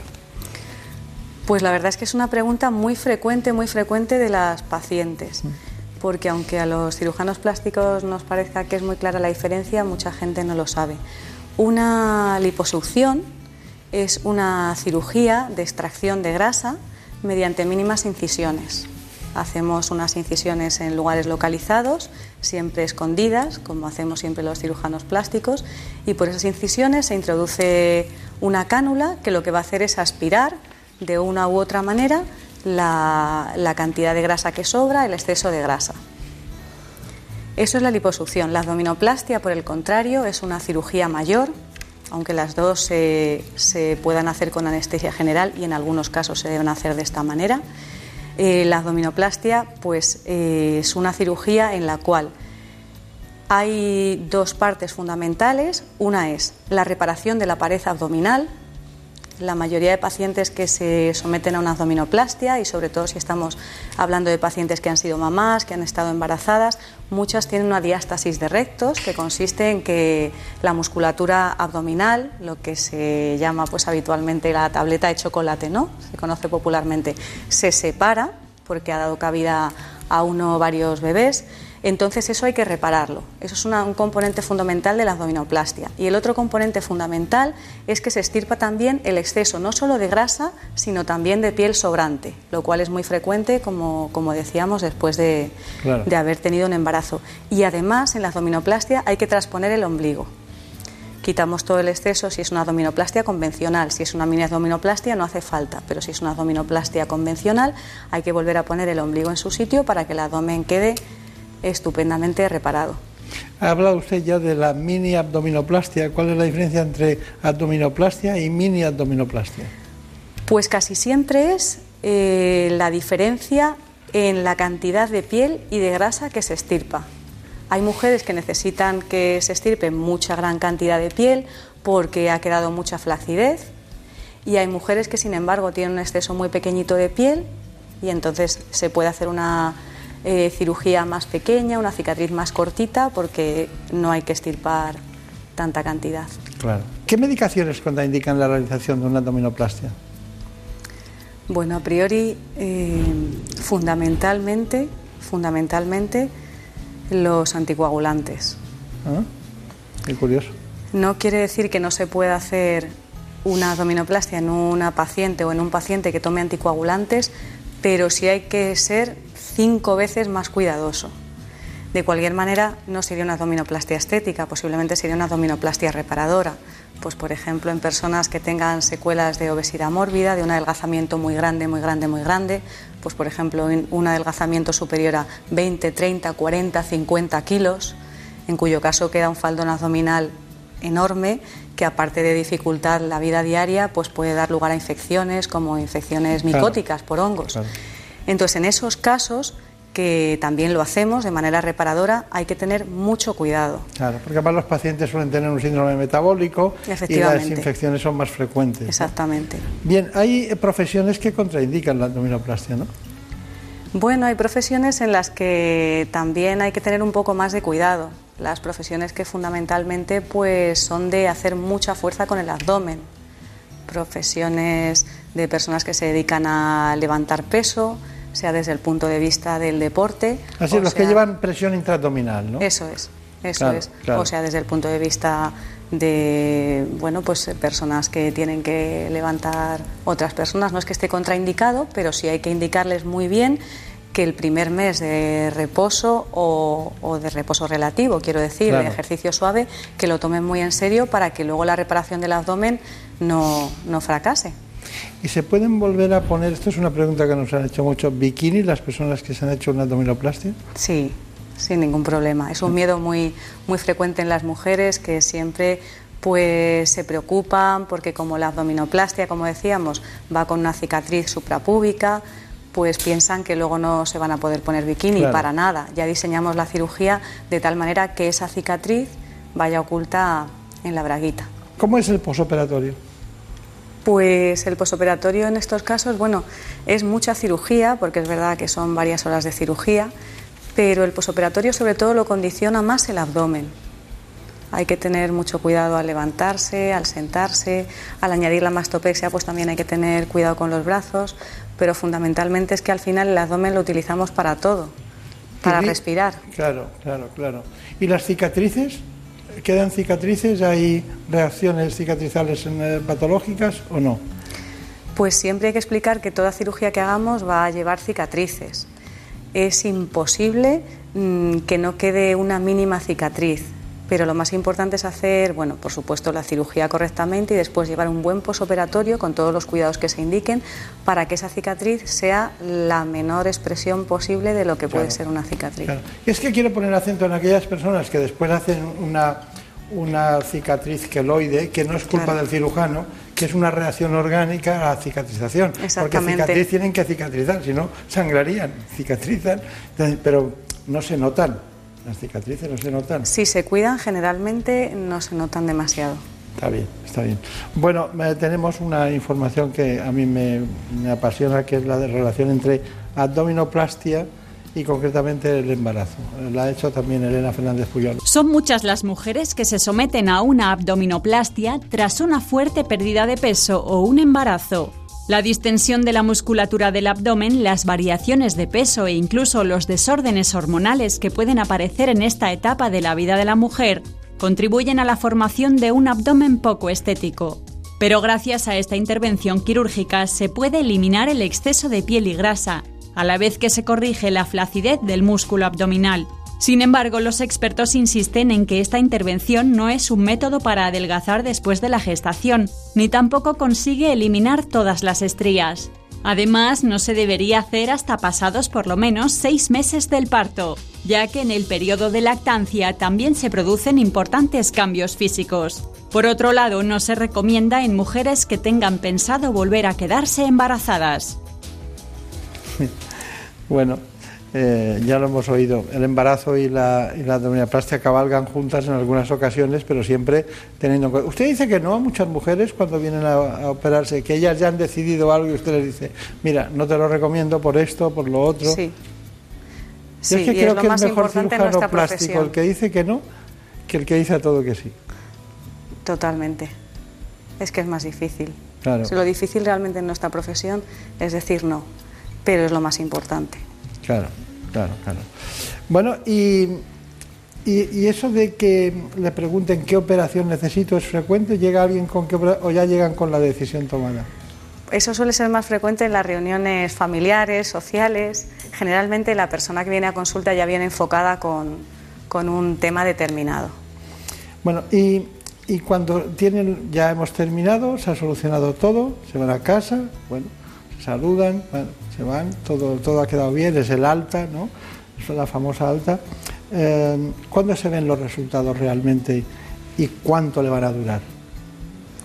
Pues es muy buena pregunta, porque yo siempre desde la primera consulta lo, lo digo y lo aviso. Mm, aunque el resultado inmediato ya se vea, sí es cierto que, la cicatrización pasa por, por varias fases, primero una fase de inflamación, luego una fase de que la cicatriz termina de cerrarse y la última fase, que es la más importante, y es cuando la paciente pues tiene que saber esperar, es la fase de remodelación, que es cuando hay que cuidar las cicatrices, etcétera. Entonces, ¿cuánto tiempo? Pues a los seis meses, el año aproximadamente. No quiere decir que la paciente al mes no pueda retomar su vida social, laboral, deportiva, se pueda vestir desde el día siguiente para estar bien, pero realmente cuando las cicatrices se van a borrar, cuando ya todo se va a quedar en reposo, suele ser alrededor del año. Pacientes un poquito antes, pacientes un poquito después, pero alrededor del año. Está bien, está bien. Bueno, eh, hay, muchas, eh, hay muchas cuestiones que podemos tratar, ¿no? Pero, ¿cuál es la operación que más le gusta hacer de todas? A mí me gusta mucho la cirugía mamaria. Me gusta mucho. porque desde mi formación y demás siempre he estado muy vinculada a la mama, tanto desde el punto de vista reparador, en La Paz, pues tratando la reparación, la reconstrucción de la mama por cáncer de mama, fundamentalmente. Y en cirugía estética, pues quizá por eso también me he vinculado mucho a la cirugía estética mamaria. Claro. Así que quizás sea esa, dentro de que toda la cirugía estética es muy bonita, pero quizá Claro. pues yo siempre tiro mucho por, por la mama. ¿Ha notado, eh, por ejemplo, una abdominoplastia? ¿no? Cuando hay un cáncer de mama y hacen ustedes una reconstrucción, la, la mujer está feliz y contenta, ¿no? Pero cuando hace una abdominoplastia, antes estaba muy bien, luego está mal. Y ¿No nota algunas depresiones, angustias, ansiedades cuando el resultado no es exactamente lo que ellas pensaban? Es que es lo más difícil en cirugía plástica y sobre todo en cirugía estética. Es muy importante, mm, ya decía antes, desde la primera consulta, el intentar equiparar, antes de operar, lo que es la expectativa del paciente al objetivo o resultado que nosotros podemos conseguir. Es muy importante que la paciente entre a quirófano con una expectativa realista, con resultados eh, conseguibles, con resultados objetivos, porque si la paciente entra en quirófano pensando que va a salir de una determinada manera y luego eso no se cumple, ahí puede haber problemas muy serios. Claro. Cuando usted, cuando usted eh, opera de, de forma privada, ¿en qué hospital opera? Yo opero ya desde hace muchos años en el hospital NISA, NISA Vitas, Pardo de Aravaca. Claro, en, en Aravaca. Sí, Está bien, está bien. Porque en, en el sector público no se pueden, no se hacen todas las intervenciones de cirugía plástica, ¿no? ¿O sí? claro, en la sanidad pública lo que hacemos es cirugía reparadora, cirugía reconstructiva, de la cabeza a los pies, desde Sí, cabeza y cuello. lo necesario. Exactamente, miembro superior, miembro inferior, pero el sistema sanitario, como es lógico, no cubre la cirugía estética. Entonces, todas las intervenciones de cirugía estética lo hacemos en el sector privado. Claro. Bueno, pues estamos encantados de, de volverla a tener con nosotros, doctora Marta García Redondo, ha sido un placer. Igualmente. Conozco muy bien su departamento, ese día no estaba usted, y, y me, me- me parece que trabaja mucho y bien, mucho y bien. Muchas en gracias. En cirugía reparada. De recuerdos a los compañeros. Muchas gracias, Y al de- director, de, ¿no? tu parte. Pues nada, que muchas se van a alegrar. Hasta pronto. En buenas manos.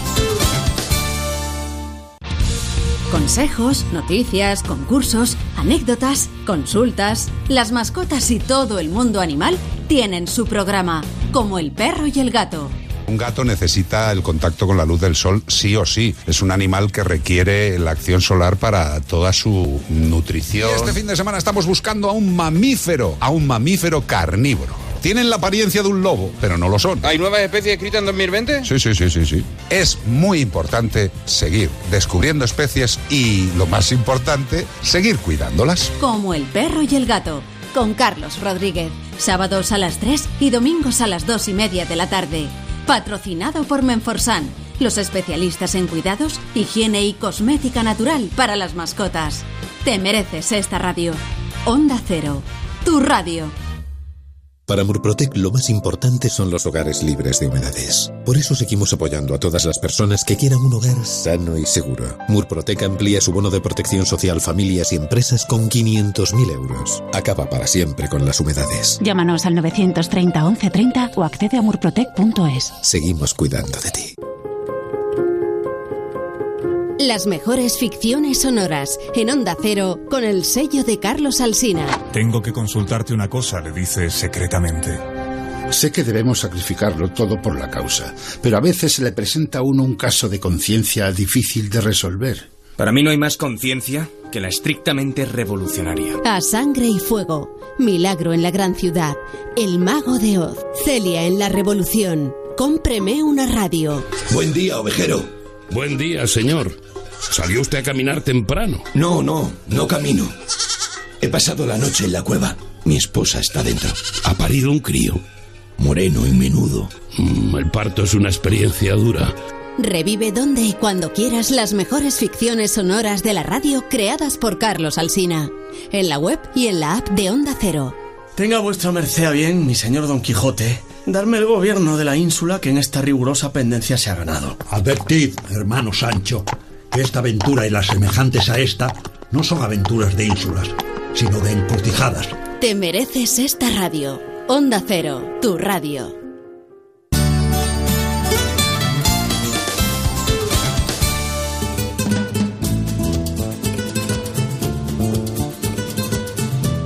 Ha llegado el momento de conocer lo que publican nuestros compañeros de La Razón en ese suplemento de A tu Salud. Saludos desde La Razón. Con motivo del Día Mundial de la Salud Mental, dedicamos nuestra portada a las consecuencias del coronavirus a nivel psicológico, ya que los expertos alertan de que un segundo confinamiento podría disparar la tasa de suicidios. De hecho, los especialistas capean una epidemia de problemas de salud mental y confirman que desde el mes de marzo los cuadros por ansiedad y depresión desbordan las consultas. La pandemia del coronavirus no cesa en nuestro país. De hecho, la incidencia acumulada aumenta un 71% en la segunda oleada. En concreto, el número de casos por 100.000 habitantes en 14 días ha pasado de 156 en la punta de la primera embestida a 267 de media en septiembre. Además, explicamos con detalle cuáles son las diferencias entre los nuevos test para detectar el coronavirus de la mano de la doctora María Rosa Moyano, jefa de laboratorio del Hospital Quirón Salud Sagrado Corazón de Sevilla. Cambiando de tercio, con motivo del Día Mundial de la Visión, contamos que el 80% de las cegueras en España son evitables. Y también entrevistamos a José Soto, director gerente del Hospital Clínico San Carlos de Madrid, que se presenta como candidato a la presidencia de la Sociedad Española de Directivos de la Salud, SEDISA. En nuestra contra, entrevistamos a Miguel Ángel Martínez González y a Marisol Guisa Sola, autores del libro ¿Qué comes? Ciencia y conciencia para resistir. Ambos nos aseguran que la mejor vacuna frente a la COVID-19 es saber lo que comemos y ser críticos con lo que nos encontramos en el supermercado. Pero estos son solo algunos de los contenidos. Encontrará más información en las páginas del suplemento a tu salud y durante toda la semana, como siempre, en nuestra web www.larazón.es barra salud. Sin más, que pasen una feliz semana.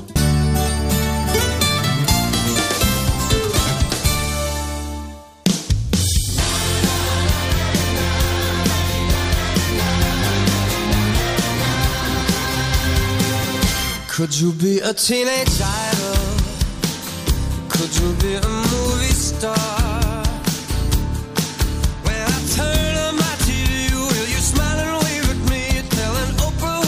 Entre David Fernández y Marta López Llorente hoy llevamos una música que parece que estamos trabajando a uña de caballo. Mm.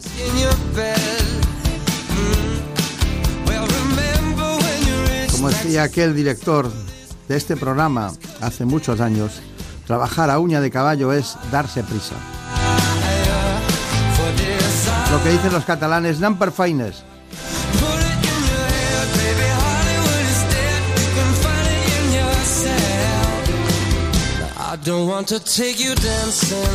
Hay una dermatóloga en la Fundación Jiménez Díaz y en la Clínica Dermatológica Internacional que se llama la doctora Molina.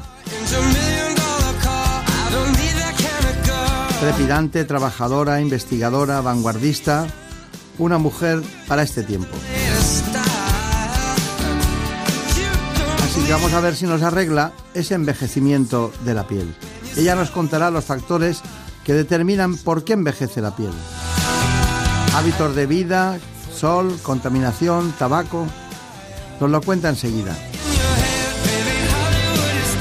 Mientras, les invito a que conozcan estos asuntos que enmarcan el concepto de envejecimiento en dermatología.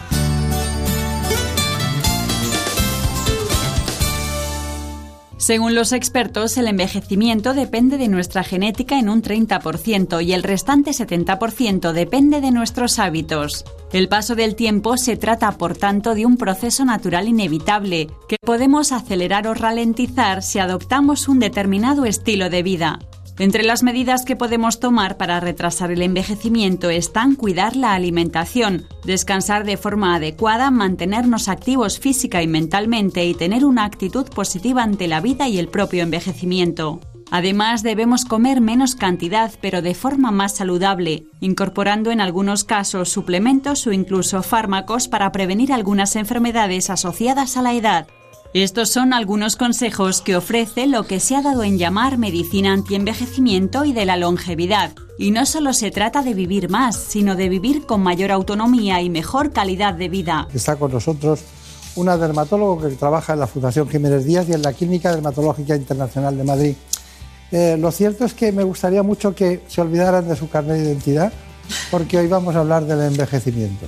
Así que, doctora Ana María Molina, qué bien eso de, de dejar el carnet de identidad, ¿no? porque tenemos tanta, una edad genética, una biológica, la del carnet de identidad. Eh, ¿Qué diferencia hay entre ellas? Pues mira, sabes que el otro día leía dos noticias que me llamaron bastante la atención. De hecho, estuve leyendo que la OMS clasifica la juventud como la edad comprendida entre los 17 y los 20 años. O sea que digo, Dios mío, no nos salvamos ni uno, somos todos eh, mayores, pero efectivamente eso es lo que, lo que está cambiando, ¿verdad? Que ya cada vez eh, hacemos menos caso a la edad cronológica y, más, y nos centramos más en la edad biológica. De hecho, el otro día también leía otra noticia que decía, de un periódico antiguo, ¿eh? decía, un anciano de 40 años fallece atropellado por un coche. Digo, Dios mío, ¿cómo ha ido cambiando verdad nuestra percepción del envejecimiento, de la juventud, etcétera, en estos años? Claro, O sea claro. que No, claro, y, y más cosas cuando usted no había nacido. ¿No? Digo yo, digo yo. Bueno, hay una. ¿Por qué hizo dermatología? Eh, pues bueno, suena fatal, pero es que eh, es una especialidad que yo- eh, era como la medicina interna, al final ves todo, pero desde fuera y bueno, estaba de moda también. ¿eh? La, dermatología está muy de moda, te permite abordar también una parte más estética y la verdad es que me gustaba, me gustaba 15% del, del peso corporal y el órgano más, más extenso del cuerpo humano. O sea que tampoco es una educación sencilla y pasan muchas cosas y traducen desde enfermedades autoinmunes hasta las inclemencias de- del sol. O sea que tampoco es. totalmente. De hecho, Eligió bien. Eso, pero sabes que la gente se confunde. Eh, eh, en general, por ahí dicen que el, órgano más grande es el intestino, pero no es así. El intestino es el más largo. Si lo extendemos, tiene la longitud de un campo de fútbol, pero el más extenso, que, pesa, o sea, que tiene una extensión de dos metros cuadrados y, con, más, y con mayor peso de hasta 5 kilos, es la piel. Está bien. ¿Ha estado usted eh, en Cambridge? ¿Qué hizo en Cambridge? Eh, estuve haciendo un, un fellowship de cáncer de piel, un- como una formación eh, para, porque llevo la unidad de melanoma por las mañanas. Está bien. Mm. ¿Y en Helsinki? Ah, pero ¿cómo, ¿cómo sabéis todo eso? ¿Quién ha pasado todos esos datos? Bueno, sabemos muchas cosas. No me habían avisado de todo o esto. sea, en Helsinki pasó algo diferente a la dermatología. Eh, sí, allí era pediatría. Mm. Tenemos, todos tenemos un poquito también de pediatras dentro, ¿verdad? Yo me acuerdo cuando elegíamos el MIR que veías a la gente que cuando, cuando de- alguien decía cogía una plaza de pediatría, todo el mundo bajaba la cabeza para tachar, porque todo el mundo en algún momento de su lista tenía la pediatría. Bueno, la verdad es que es la medicina interna de los niños. Claro, o sea que- claro. Bueno, ¿y en California? Y en California, dermatopatología. En California, mirando al microscopio con los genes, las células, todo a nivel muy molecular de investigación. Todo el mundo tiene que hacer un poquito de investigación, ¿verdad? A lo largo de su Sí, carrera. es verdad. Tengo aquí anotado el Memorial Sloan Center eh, Sí. de, de Nueva York. De Nueva York, sí, aquello fue lo más... Ahí es donde ya de verdad me fui para, digamos, copiar un poquito, ¿verdad? El modelo de, ya sabes que el Memorial es un centro eh, pues muy especializado en cáncer de piel y querían un poco hacer una buena unidad en Madrid de cáncer de piel potente, de melanoma, de lesiones pigmentarias y oye, Claro. es que cogimos unas ideas impresionantes. Bueno, la verdad es que me ha sorprendido que después incluso estuviera en Alemania. Ay, pues es verdad, ya, oye, se me olvida, me, me he pasado de trotamundos. ¿En qué sitio estuvo? Eh, estuve en Friedrichshafen. No sé si ni siquiera si lo. Yo creo que un alemán ni se entera de lo que estoy diciendo, pero sí, allí estuve también eh, miran- siguiendo, pues con la, con la. Yo hice la tesis internacional en cáncer de piel, etcétera, y estuve allí profundizando para hacer una, una buena investigación más completa. Está bien, está bien. Bueno, pues eh, bueno, con ese currículum eh, la podemos tener ahora, tenemos la suerte de tenerla en el centro de Madrid, en la Fundación Jiménez Díaz. Ha dicho usted por la mañana esa vieja tradición de que luego siempre hay una consulta por las tardes en la que veo que se le, le gusta mucho el envejecimiento de la piel. ¿no? Eh, ¿Cuáles son los grandes, los, los- los grandes elementos que hacen que una piel se vuelva vieja? Buah, aquí sí que es importante clasificar la mente de, de la gente en, en un, como en un triángulo, como en tres cosas, para, porque además si lo entendemos fácil, luego podemos entender también muy fácilmente los tratamientos. Entonces con el envejecimiento pasan tres cosas. Lo primero, perdemos calidad de la piel. Nuestra piel eh, le van apareciendo manchitas, pequeñas venitas, el poro se dilata, pierde luminosidad, ¿verdad? Pierde grasita también, está menos hidratada. Eh, lo segundo es que empezamos a perder volúmenes. Nuestros huesos, parece mentira, pero todo ese soporte, ese cráneo, se, produce una resorción. La grasa se va movilizando. Esa frase tan típica que dicen de lo de los, a veces por ahí, ¿verdad? Un poco vulgar de elige cuando seas mayor entre cara o culo. Pues es verdad, hay una redistribución grasa y precisamente se nos va de la cara. Eh, eso sería la pérdida de volumen, que por eso empieza la flacidez. Todas las pacientes te dicen, ¿verdad? Te dicen lo mismo. Dice, doctora, yo lo que quiero es este poquito, este poquito, solo eso. Bueno, pues ese poquito es difícil, eh, pero se puede conseguir. Y una tercera cosa, perdón, que me voy por las No, ramas, no, que no. son las famosas arrugas de expresión, que yo tengo una relación amor-odio con ellas, porque, oye, también, también están indicando que ha sido una persona muy simpática, ¿no? Todas estas arruguitas dicen que la sonrisa verdadera es aquella que es la sonrisa de Duchenne, que es cuando implicamos, o sea, cuando sonreímos también con los ojos, no solo con la boca, implicamos la musculatura eh, orbicular. Está hablando de hombres y mujeres, ¿no? Sí, sí, de los dos. En los dos producen, se producen esas tres cosas, pérdida de volúmenes, arrugas de expresión y pérdida de calidad de la piel. ¿Y qué es más enemigo, el tabaco o el sol? Buah, aquí sí que hay un enemigo que gana por goleada, ¿Qué es es? más, el sol. Es impresionante, impresionante. De Y hecho, seguimos y seguimos, ¿eh? y seguimos y seguimos. Bueno, yo vengo morenita, pero de autobronceador, ¿eh? Eh, yo creo que el autobronceador es el gran desconocido. Si, mm, si la gente quiere tener un poquito de tono, porque es verdad que a veces un poquito de tono favorece, pues pueden usar autobronceadores que lo que hacen es, es la dihidroxiacetona, que lo que hace es poner nuestra piel de un poquito, o sea, un poquito marrón, eh, puede favorecer y sin embargo mm, nos- Yo uso el agua de Aven y nadie se lo cree, anda, es lo único que aplica. nada más. Y, y- y yo creo que también debe influir mucho la, la melatonina, ¿no? Ay, totalmente. Sabes que es el gran. Yo creo que por ahí van. Ahí- o sea, todas las investigaciones en envejecimiento están yendo por el campo de la melatonina. Yo creo que ahí hay muchísimo. Pero no tomo nada, quiero decir Ah. que debo, la, la debo tener alta, Ah, pues. mm, corteza suprarrenal, anda, es verdad, claro. Fíjate. claro. Pero ya sabes que se la están. O sea, que. Hay tres mundos, mineral corticoides, los melanotropos y sexual corticoides. Como vayan juntos es terrible. Porque Efectivamente. tienes la tensión alta, estás siempre muy proactivo. Efectivamente. Pero. eh, ¿Hay análisis de eso o no? Uf, ahí me pillas totalmente, porque yo, o sea, lo- o sea, lo estamos viendo mucho en la piel. Nosotros, yo, eh, estamos haciendo muchos estudios de melatonina oral para el envejecimiento, que sí que hay un montón de estudios ahí, desde luego, eh, y luego también aplicada de forma tópica. Eh, yo en los productos que uso por la noche ya, ya intento que lleven melatonina tópica. ¿No hemos quedado que era el autobronceador? El autobronceador, el autobronceador hay que ponerlo de moda. Me tenéis que ayudar a poner el autobronceador de moda y que el sol se quite, porque ya sabemos que además esto son buenas noticias en el fondo, que nuestros, o sea, el, el sol y otros factores externos que ya sabes que hoy en día se unen bajo el término exposoma, que a nosotros nos encanta poner, ¿verdad?, nombres raros, eh, influyen más en el envejecimiento que, pues eso, que el cumplir años. O sea, que, que si podemos fotoprotegernos del sol y llevar una vida saludable, vamos a, a poder influenciar muchísimo en esa edad biológica y cronológica que, de la que hablábamos al principio. Mm. Bueno, eh, usted no se calla, ¿no? No se calla nunca, ¿no? Siempre, siempre tiene recursos dialécticos científicos en este caso, porque no ha dicho todo lo que ha dicho es cierto, ¿eh? pero tiene una espontaneidad muy, muy potente, ¿no? Bueno, estamos disfrutando que nos ha puesto las pilas directamente la doctora Ana María Molina hablando de envejecimiento de la piel, un asunto que no es menor, dada la esperanza de vida que van teniendo hombres y mujeres en nuestro país. Hay muchas cosas que le quisiera preguntar, pero usted que trabaja en el Centro Dermatológico Internacional, ¿cuál es la proporción de hombres y mujeres que llegan por el problema de la, de la cara, de la, de la piel de la cara, que, que es lo que más se ve? Bueno, muchas mujeres señalan los colgajos de, los, de las extremidades, ¿no? Eh, bueno, y, eh, y zonas del cuerpo que no se ven, pero, pero que también les preocupan, ¿no? Pero ¿qué es lo que, lo que la proporción de hombres y mujeres? Pues aquí hay dos cosas que están cambiando. Han cambiado, por un lado, el perfil de paciente. Efectivamente, es ante- antes era eh, casi 100% de consultas de medicina estética y envejecimiento mujeres. Ahora ya hay un 89% de mujeres y un 11% de hombres. Y también está cambiando mucho el motivo de consulta. Antes eh, se hacían muchos más tratamientos corporales eh, y hoy en día se hacen muchos más tratamientos faciales, un 70-30 diríamos. O sea que eso está cambiando y cada vez los hombres se animan más, sobre todo al marcaje mandibular. Vienen muchos consultando para un poquito marcar esas facciones, hacer esa cara un poquito más cuadrada que en los hombres resulta muy atractivo. Claro. Es más, es más fácil otras cosas, ¿no? Por ejemplo, eh, físicamente, eh, la tabla que llaman, ¿no? Estar que no arreglar las mandíbulas y ese tipo de zonas, ¿no? Es más, más complicado, ¿no?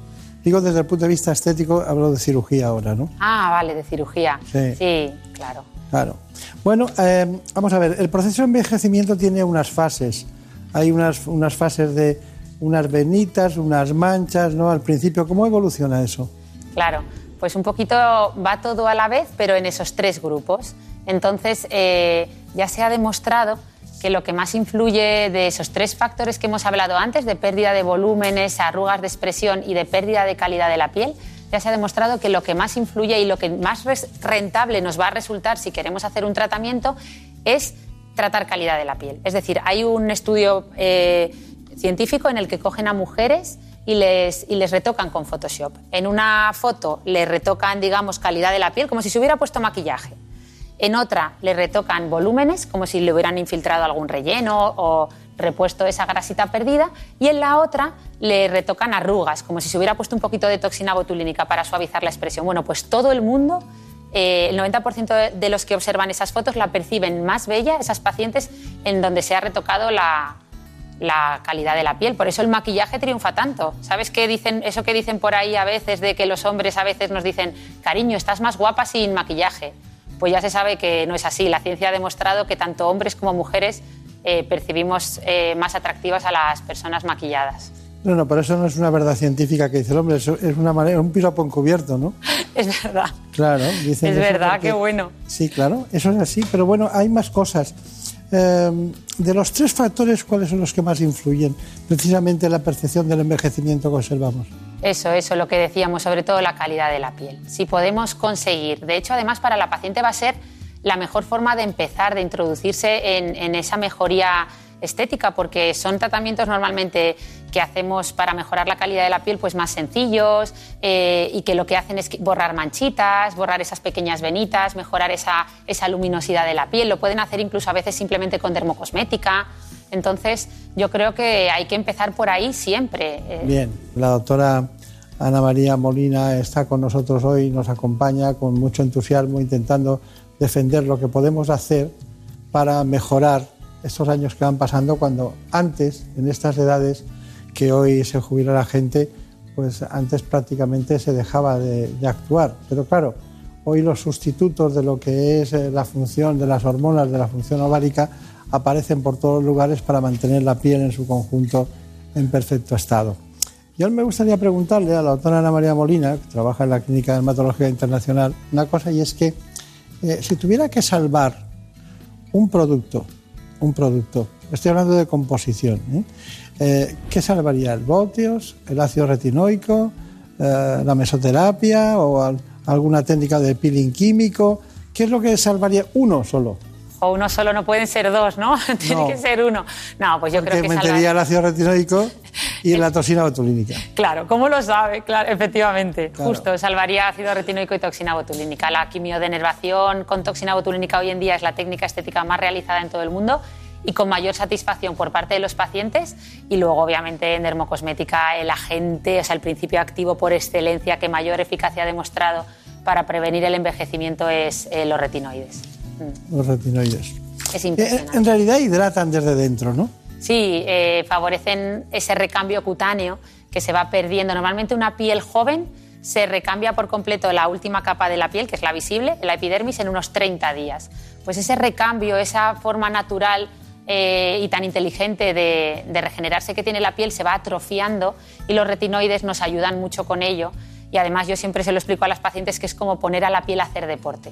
Entonces, si empezamos en etapas jóvenes y conseguimos que ayudar a la piel a que esté como más activa, renovándose, al final no da tiempo a formar tantas arruguitas, tantas manchas, la piel se ve más luminosa porque es una piel eh, más fina, más sana. Ya. O sea que, ¿Y el láser de rejuvenecimiento lo, lo- lo- lo usan ustedes? sí, de, el láser se obtienen resultados espectaculares. Sí que es cierto que hay una, hay, una, hay una tecnología muy parecida al láser que no lo es, que es la famosa luz intensa pulsada, porque el láser normalmente es una luz coherente que va contra un pigmento, pues la melanina o la hemoglobina de la piel, el color marrón, porque ya sabemos que el color de la piel viene determinado por tres pigmentos, el, el negro de la melanina, el rojo de la hemoglobina y el amarillo de los carotenoides. Entonces, la luz pulsada es una luz divergente que no solo, digamos, ataca a uno de esos pigmentos, sino que es capaz de atacar a la melanina, un poquito a la hemoglobina, entonces hace un efecto goma de borrar que decimos a veces nosotros, que da mucha luz, eh, a los pacientes les gusta y mejora mucho el envejecimiento y yo creo que es uno de los tratamientos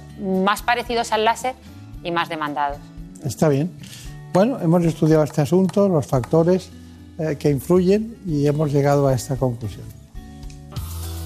La piel es el órgano en el que es más visible la edad. Es a partir de los 25 años cuando empiezan a manifestarse los primeros signos de envejecimiento. Los cambios más evidentes son la pérdida de volumen y elasticidad de la piel y la aparición de manchas y arrugas.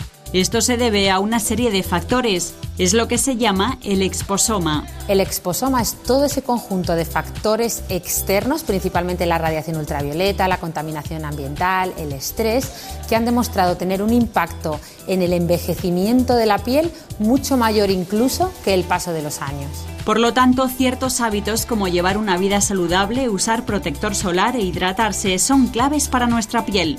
Y además podemos recurrir a tratamientos cosméticos y médico-estéticos, siempre asesorados por un especialista. Nosotros recomendamos comenzar a cuidar nuestra piel normalmente en torno a los 30 años con una buena rutina cosmética que haya demostrado eficacia frente al envejecimiento. Posteriormente, en torno a los 40 años, podemos comenzar a realizar algún tratamiento estético de rejuvenecimiento facial. Gracias a estos cuidados podemos retrasar o incluso evitar que la piel revele nuestra edad. Bueno, eso de evitar que la piel revele nuestra edad, ¿eh? eso está muy bien. Bueno, tenemos un reportaje, es una mujer de 70 años en la Clínica de Dermatología Internacional y hemos acudido allí para ver cómo trabaja la doctora Molina. Esta paciente acudía a nuestras consultas porque quería verse mejor. En su caso propusimos una serie de tratamientos de rejuvenecimiento facial y lo ideal siempre es combinar eh, técnicas. En su caso vamos a realizar una luz pulsada para mejorar calidad de la piel y además vamos a realizar una infiltración con sustancias que son capaces de estimular la formación de colágeno y mejorar toda esta zona. El primero de los tratamientos consiste en aplicar una luz por toda la cara que tiene un triple efecto. Por un lado va a mejorar todas las manchas que tiene la paciente, también los pequeños vasos sanguíneos dilatados y el mejor de todos, va a hacer un efecto flash en cuanto a luminosidad y la paciente se va a ver mucho mejor. El segundo de los tratamientos consiste en infiltrar una sustancia de relleno, que es la hidroxiapatita cálcica, que no solo va a aportar volumen, sino que además va a hacer un efecto redensificador, de forma que al cabo de unos meses la paciente va a notar cómo su óvalo facial está mucho más definido.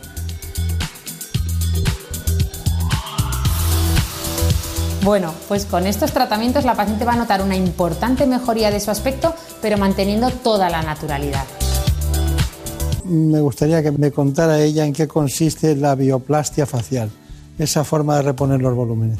Justo, eso sería el tratamiento más adecuado para ese segundo apartado que decíamos de la pérdida de volumen. Normalmente consiste en infiltrar sustancias de relleno que un poco repongan esa grasita que hemos perdido y esos volúmenes óseos. Entonces, antiguamente se usaban eh, productos como las siliconas, ¿verdad? Que tanto, pues eso, que, que, no, que nunca se reabsorbían, o como los biopolímeros, y hoy en día ya se usan todas sustancias que tengamos en nuestro organismo. Principalmente usamos dos tipos de relleno en bioplastia el ácido hialurónico, que lo tenemos incluso en la piel y es una molécula que absorbe mucha agua, y la hidroxiapatita cálcica, que es una molécula que tenemos en los huesos y que además es capaz de no solo rellenar, sino estimular la producción de colágeno, con lo cual produce un efecto también tensor. Bueno, antes de las conclusiones, dermatología y envejecimiento, tenemos estas conclusiones. La piel es un órgano que dice mucho de nosotros. Puede reflejar el estado de salud general o si se padece alguna enfermedad Además, evidencia el paso del tiempo. Existen ciertas alteraciones dermatológicas que aparecen en la madurez. En el caso de los hombres, la caída del cabello es habitual con el paso de los años. Por eso es importante acudir a un especialista para una buena salud capilar. En mujeres adultas, el acné o las manchas en la piel pueden aparecer en la edad avanzada, y aunque en la mayoría de los casos se pueden eliminar por láser, solo el dermatólogo puede determinar si es adecuado este tratamiento la piel también está relacionada con nuestra mente y viceversa. Existen enfermedades de la piel que se agravan con el estrés o la depresión y enfermedades psicológicas causadas por patologías cutáneas. Y es que tener una piel sana no solo es importante por estética, puede aumentar nuestra calidad de vida. Bueno, calidad de vida, calidad de vida. ¿Y cómo debe influir la dieta, verdad? También, también, en lo que ustedes llaman el esposoma, que es un término de 2005. ¿eh? De 2005, sí, pero se ha puesto de moda recientemente. Eh, pero engloba un poquito todo ese daño eh, por factores externos como la dieta, ¿verdad? la polución, el estrés. Esa, esa gestión emocional es también tan importante. Pues la dieta en concreto, la verdad es que la dieta dermosaludable, la que es saludable para la piel, coincide con la dieta saludable, rica en frutas y verduras, antioxidantes, etcétera. O sea que es fácil. ¿Cuál es, eh, doctora Molina, su conclusión de todo este programa? Uf. Tres. ¿Puedo decir tres muy rápidas? No, no, con, el Ah. tiempo- tómese el tiempo que quiera. Pues la primera, por favor, el mensaje de que podemos influir muchísimo en el envejecimiento de nuestra piel. No nos tenemos que resignar a cumplir años, sino que ya sabemos que, que podemos esos factores externos tienen, eh, influyen muchísimo. Dos, el, si queremos hacernos un tratamiento o queremos mejorar de alguna manera, comenzar por aquellos tratamientos que mejoren nuestra calidad de la piel. Pues, por ejemplo, hacer un tratamiento antimanchas eh, o algún tratamiento para dar luz a la piel, porque es lo que más rentable nos va a ser tanto económicamente, o sea, el coste-beneficio va a ser el mejor. Y tres, trabajar desde, de- desde un poquito los 30, 35 ya con una buena rutina cosmética, incorporar principios activos que funcionen, no tener 40 cremas que sean todas iguales, sino tener poquitas, sea, optimizar y tener y utilizar principios activos como retinol, antioxidantes o hidroxiácidos que de verdad han demostrado mucha eficacia para el envejecimiento de la piel. Dos preguntas muy rápidas. ¿El alcohol? Uf, el alcohol, el alcohol, el tabaco y todos esos hábitos de vida Malo. Bueno, un poquito ya sabemos que, pero Bien. obviamente el equilibrio, en el equilibrio está la virtud. Bien.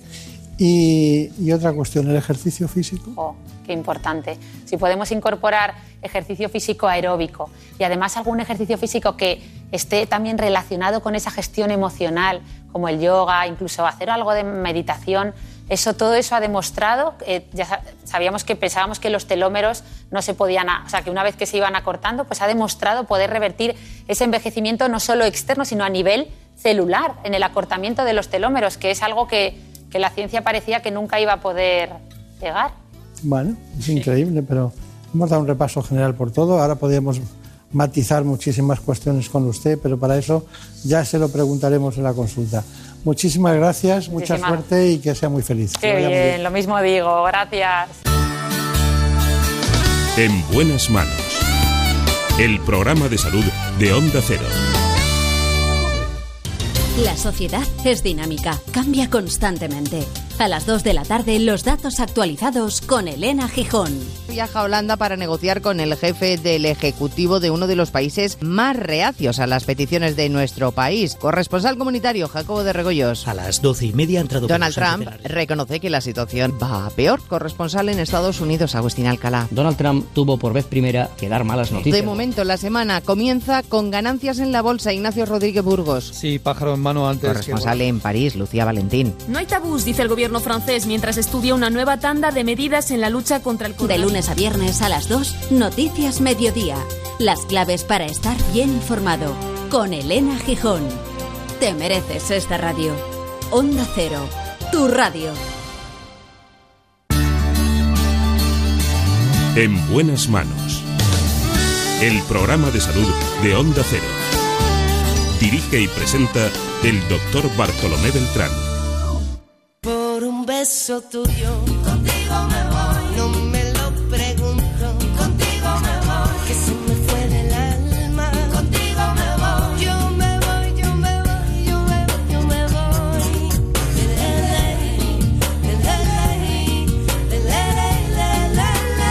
En la producción estuvo Marta López Llorente.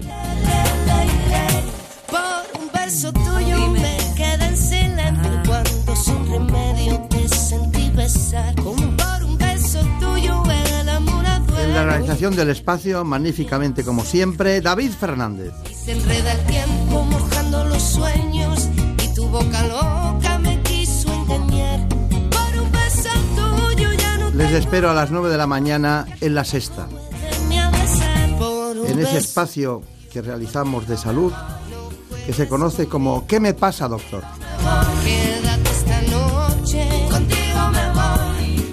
Volveremos la semana que viene, seguiremos como siempre hablando de salud, pero no se olviden, en unos instantes, dentro de poco, a las 9 en la sexta. Por un beso tuyo, contigo me